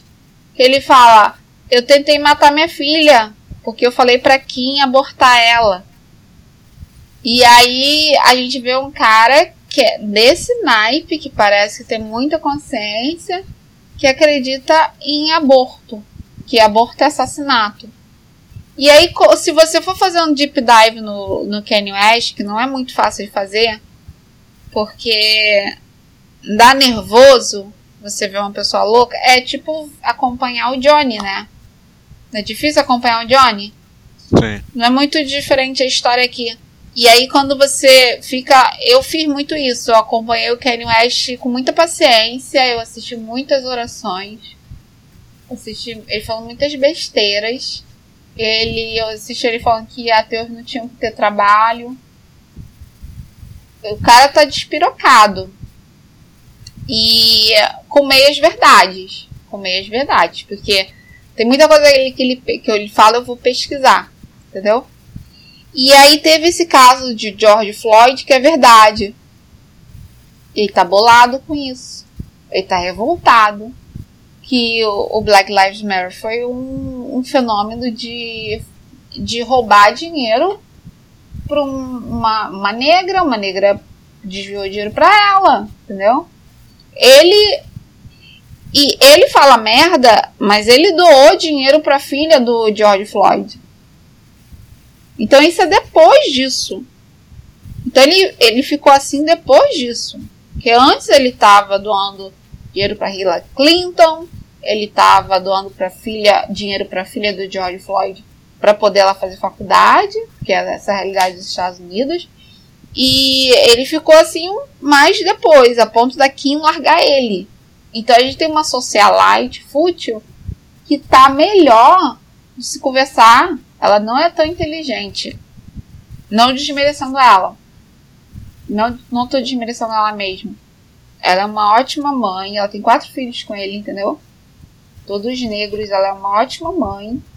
É bem bonito de acompanhar. Ela sofreu bastante com ele. A, o discurso racial dela é bem melhor do que muita coisa que você ouve aí da, da esquerda, entende?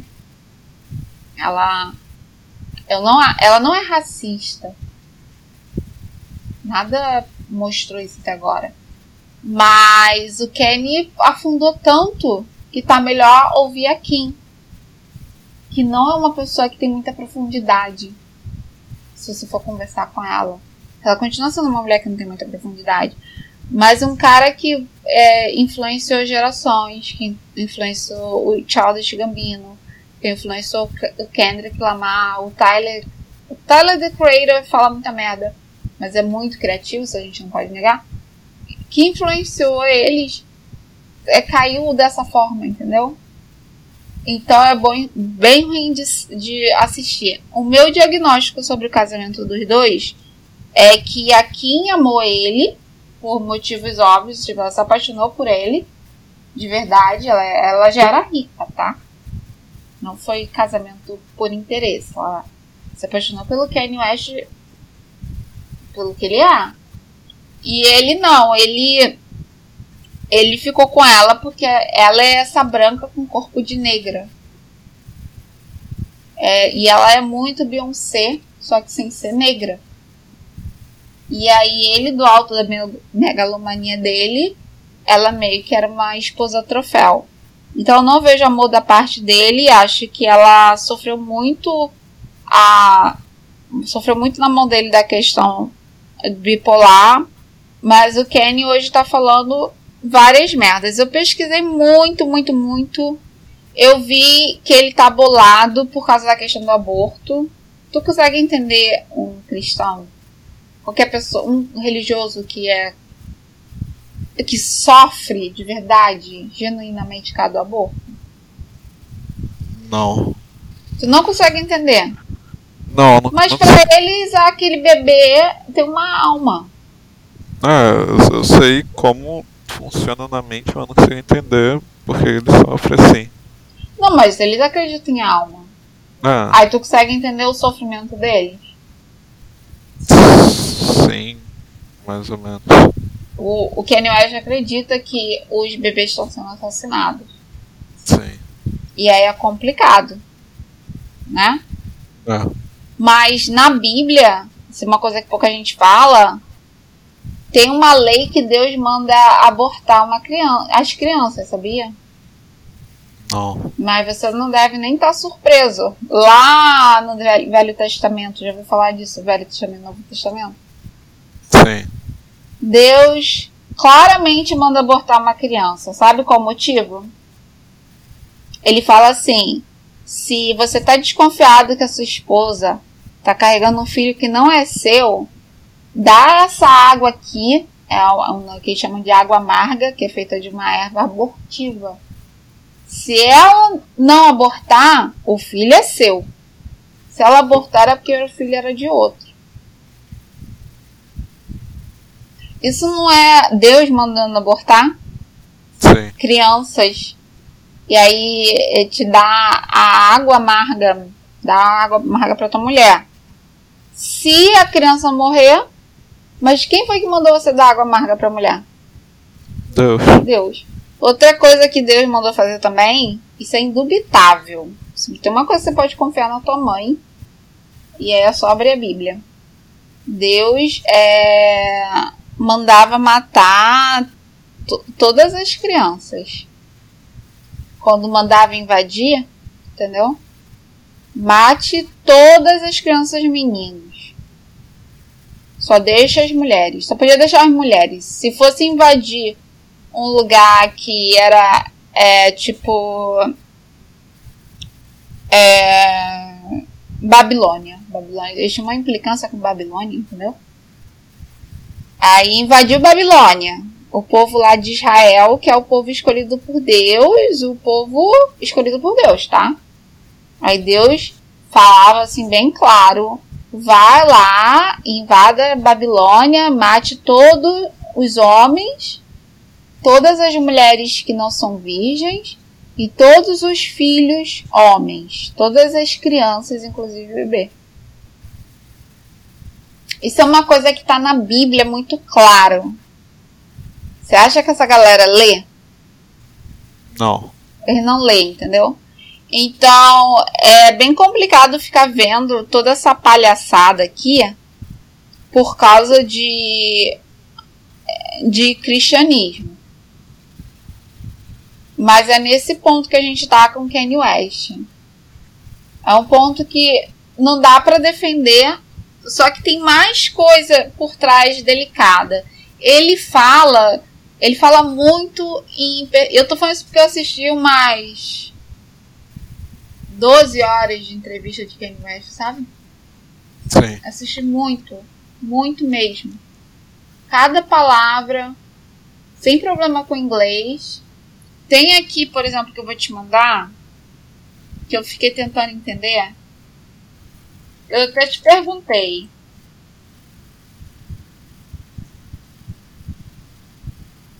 É, eu perguntei assim pra você, Rodrigo, o que, que significa DEFCON? Tu lembra disso? Sim. Tô procurando aqui porque não tá fácil de achar, porque o pessoal tira porque eles consideram pesado. Tá, só tem aqui o. Não tem o print do tweet, não. Só tem a transcrição. Vou te mandar. Lê pra mim a transcrição.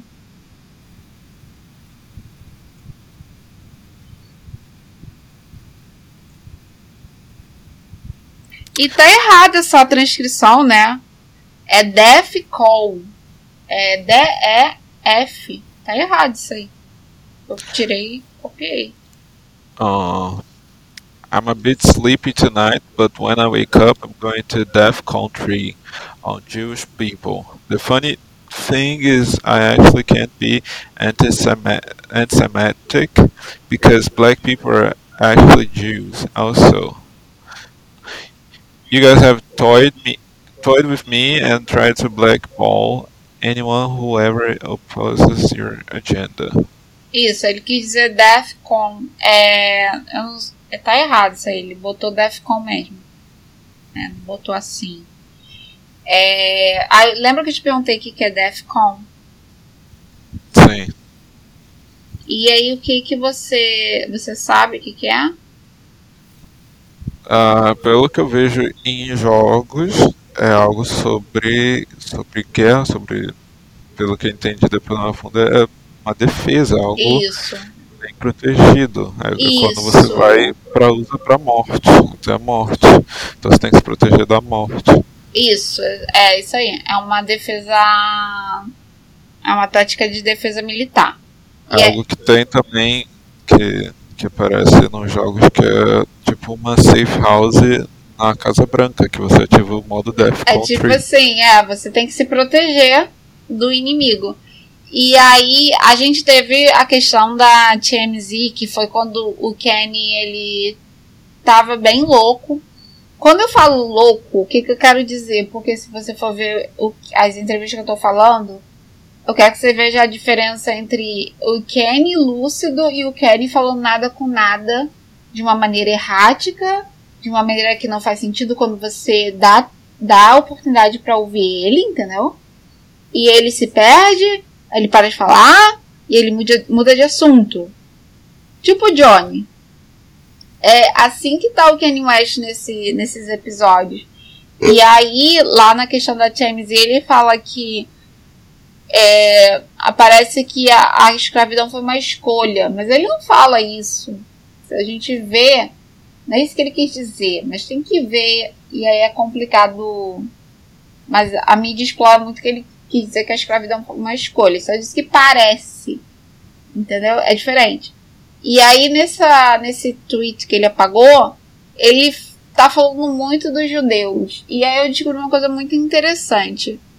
Isso que o Kanye West tá falando, para mim que sou ateia, eu achei que, eu ta, que ele tava nessa palhaçada de antissemitismo, porque os judeus que mataram Jesus Cristo.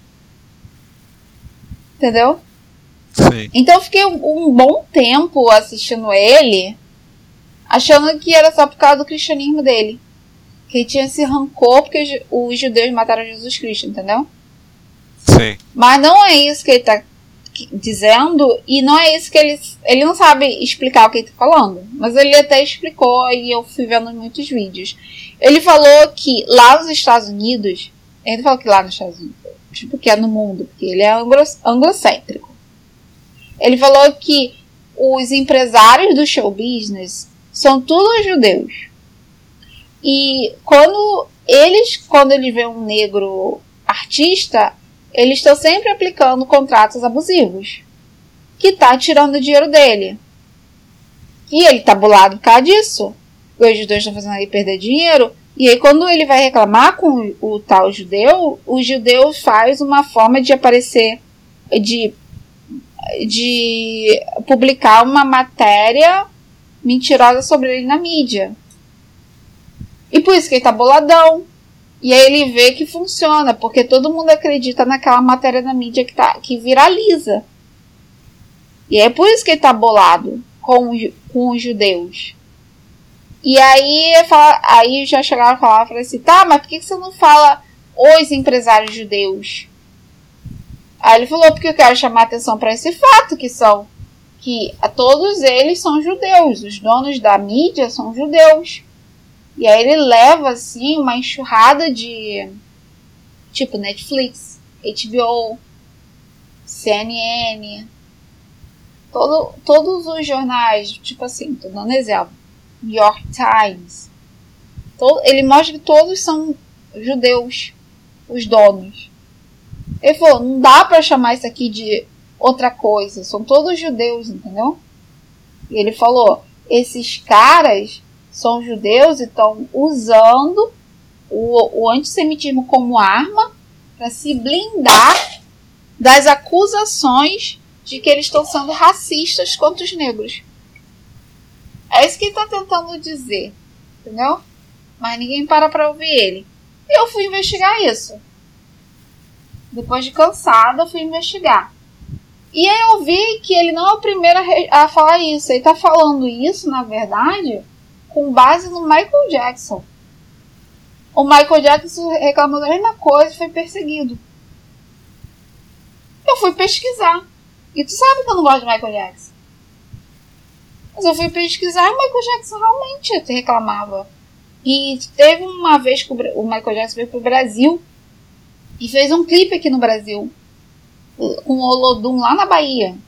O nome do clipe é They Don't Care About Us que lembra George Bush do, é, Doesn't Care About Black People. E esse Day do Michael Jackson é os judeus, que ele bota na música Jewish, mas o, os, os Estados Unidos, o governo americano vetou o Michael Jackson de fazer o clipe lá. E por isso que ele veio pro Brasil. E o, o Michael Jackson teve uma vida, uma vida é, de reclamar do, de como os judeus é, perseguia ele na, na mídia como forma de revanche e vingança. Entendeu? E aí, uma outra questão. Eu não gosto de Michael Jackson, sabe disso. Mas isso aconteceu. E o Michael Jackson ficou assim até a morte. E o Kanye West foi amigo do Michael Jackson durante é, numa, no estágio da vida dele. Aí, antes disso, veio o Spike Lee. Já ouviu falar do Spike Lee? Acho que não. É muito famoso, é um diretor negro. É um, um diretor negro muito famoso que fala de coisa, questões raciais. O Spike Lee fez uma manchete reclamando de como os judeus não podia um, um negro, primeiro que ele, eles que ofereciam um negro para eles que eram os agentes dos negros, já viu esse negócio de que a gente leva muito leva o artista à falência, porque leva todo o dinheiro, fecha o contrato, faz você assinar, você vê que é 90% na matemática, na matemática acaba sendo 90%, ele leva todo o dinheiro e você fica pobre. E ele continua. Você sai, porque você fica pobre, né? Você fica tão pobre. Mas ele continua ganhando dinheiro com os direitos autorais seus. Spike Lee reclamou disso num jornal, numa, numa, um artigo, em 1990. E é por isso que o Michael Jackson chamou o Spike Lee para fazer esse clipe com ele aqui no Brasil. E aí tem outros artistas também, tudo negro. Então existe essa teoria da não conspiração, que eu não vou chamar de conspiração aqui, porque eu já vi com meus próprios olhos, de que ex existe sim uma hegemonia de mercado de judeus dominando a mídia dos Estados Unidos e o show business. E eles têm uma implicância com o negro. Entendeu? Sim. Eles fazem contratos desproporcionais com pessoas negras. Isso é crível? Isso é crível, mas também é pesquisável. Tá? E aí eles fazem isso. Eles, o, eles quando o negro vai reclamar com eles, eles usam essa arma de te detonar na mídia. Eu vi isso do Kanye West, eu fiquei assim, nossa, bem interessante de se ver, entendeu? Não tira o fato de que ele tá precisando de tomar lítio e ele afastou todo mundo com o transtorno bipolar dele. Não tira o fato disso. Não tira o fato de que ele acabou caindo num discurso muito que ele tá individualista. Uh, dá para entender, inclusive, porque eu consigo entender, sabe? Sim. Consigo entender a desilusão dele. Mas ele tá sendo inteligente? Não. Porque, Rodrigo, o cara tinha 7 bilhões. E ele perdeu muito dinheiro. Isso é burrice, concorda? Sim. Então ele não tá bem da cabeça, sabe? E ele também não, ele também não queria ter esse divórcio com a Kim. É uma coisa que ele não queria. Ele só fala disso porque ele queria ter uma família caquim com, as quatro com os quatro filhos e seu pai e etc. E aí é uma questão bem complicada de se ver. Essa questão do Kanye West, eu acho que é uma questão que tem a ver com transtorno bipolar, com transtorno mental da população negra é, ele não é o único, tem uma artista negra que a gente gosta muito, que foi muito relevante, que é Laurie Hill, já ouviu falar? Super talentosa. A mulher também hoje tá super lelé da cuca. Nessa coisa de conservadorismo cristão.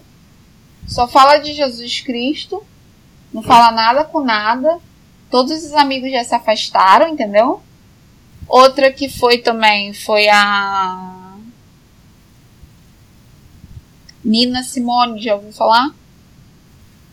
É da época da Pantera, do Pantera Negra, é uma grande cantora que todo mundo adora, muito famosa, muito famosa Nina Simone. E também teve transtorno bipolar, é do tipo de bater na filha, entendeu? Então a filha dela fala: minha mãe me batia é, e ela passou por muita coisa, só que ela também tem essa trajetória de tentar, ter tentado lutar contra o racismo. É complicado, porque o que eu vejo é o seguinte: quem tenta, tenta lutar contra o racismo nos Estados Unidos, ocupando um espaço de poder, tudo acaba com transtorno bipolar. Sim. Daqui a pouco pode ser o caso do Childish Gambino e o Tyler, the Creator, eu também vi ele, ele sofrendo essa perseguição sem motivo, francamente, entendeu? Então, Sim. uma coisa que eu convido pra gente ficar atentos. No mínimo atentos. E não acreditar na mídia. E nem no que nossos olhos vê também. Porque uh, é fácil a gente ver uma pessoa que tá com raiva mas não vejo coisa por trás dele. Eu não posso terminar o episódio sem falar que com certeza tem abuso de drogas aí, né? Sim. Colabora, que é uma coisa de, de, desses artistas. Só que ao mesmo tempo não dá para condenar o indivíduo que passa por essas coisas. Nenhum de nós estamos imunes, entendeu? Sim. Não estamos. E no meio artístico, por mais que você pense, cara, tem é podre de rico, é um isolamento social grande. Porque imagina você podre de rico, bilionário.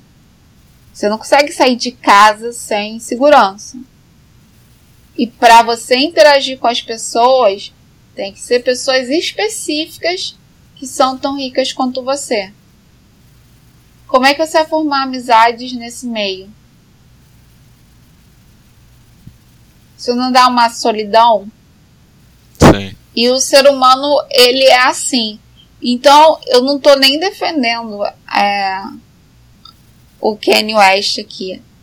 Eu tô defendendo o fato que eu não acho, eu acho que é racismo que tá acontecendo com ele e que eu não acho justo que ele perca dinheiro tendo sido é, alcançado essa posição de representatividade contra, quando os outros brancos fazem coisa pior. Sim. Entendeu?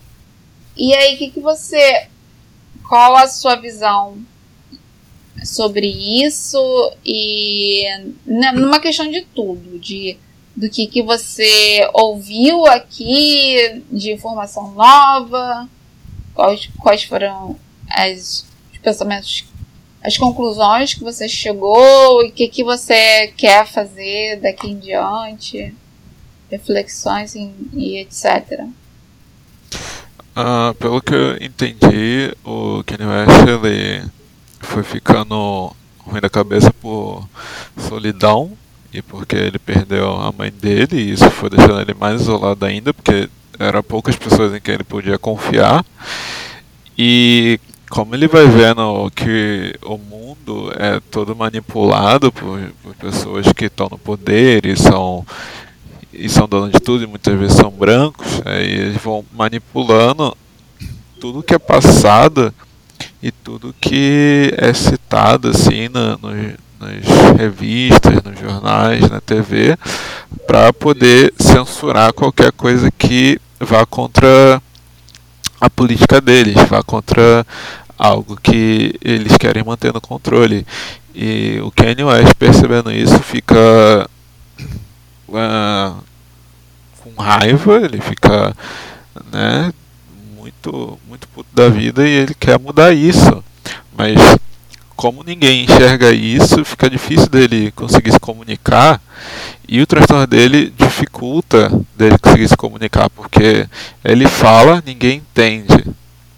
E quanto mais ninguém entende, mais vão chamando ele de louco. E isso vai dando gatilhos a mais para ele e vai deixando ele mais incoerente e mais, mais frustrado e vai falando mais merda. Então isso vai enlouquecendo ele mais e mais.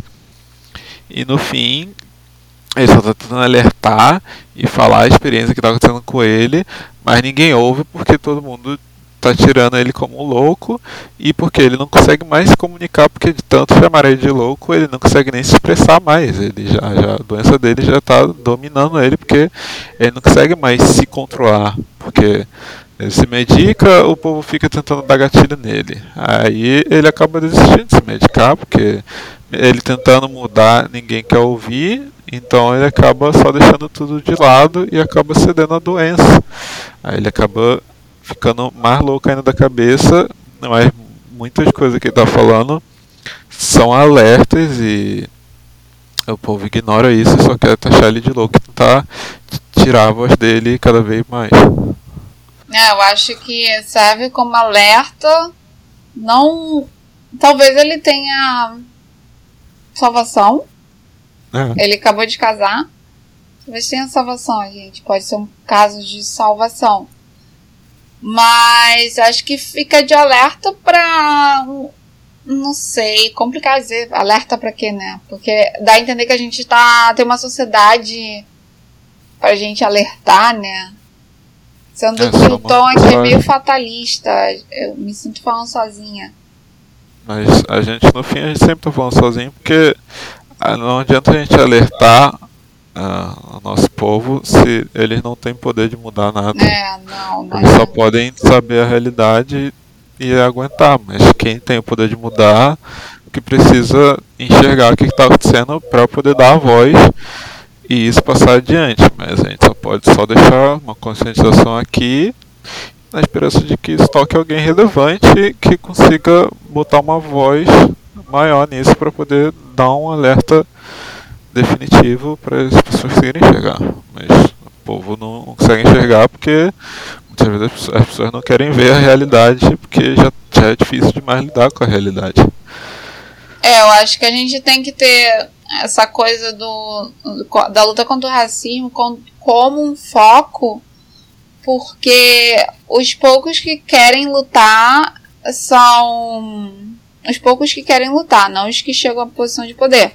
Mas os poucos que querem lutar, eles são exterminados no meio do caminho, que é esse é o poder do racismo. E a maioria que chega aos espaços de poder acabam sendo corrompidos e só quer viver. E eu acho isso super natural, sabe, Rodrigo? Eu acho isso super lógico, porque quando você vê que você não tem nenhum, não tem essa comunidade para salvar, que você reconhece, você faz cálculos, né? Você pensar, ah, vou cuidar de mim porque eu vou morrer. Sim. Eu vou morrer daqui a pouco, vou cuidar de mim. Então não dá pra julgar todos os negros que não estão nem aí.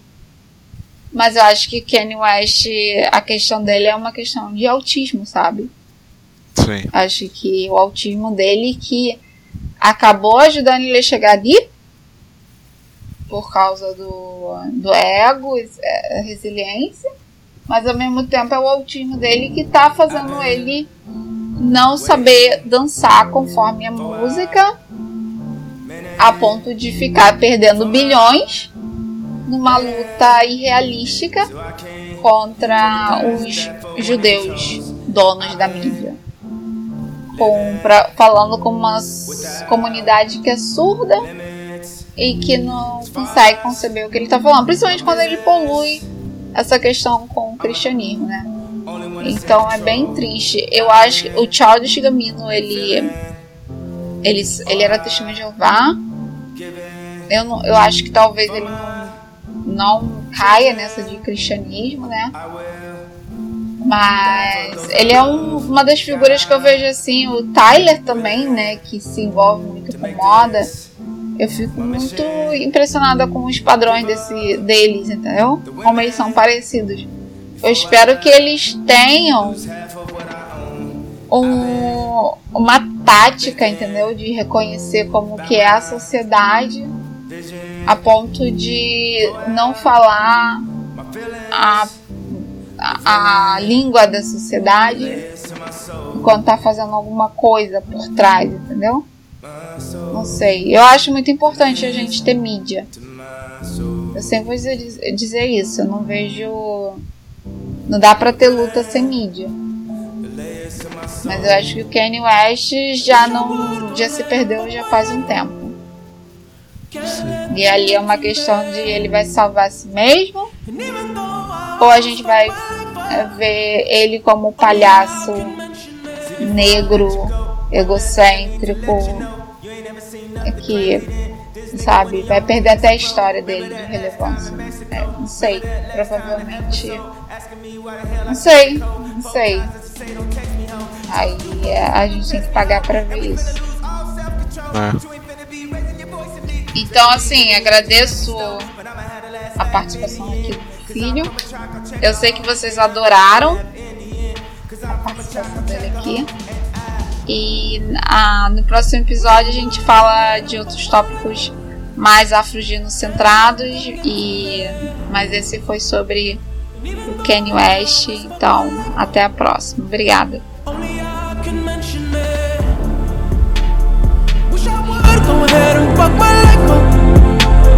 Can't let them get to me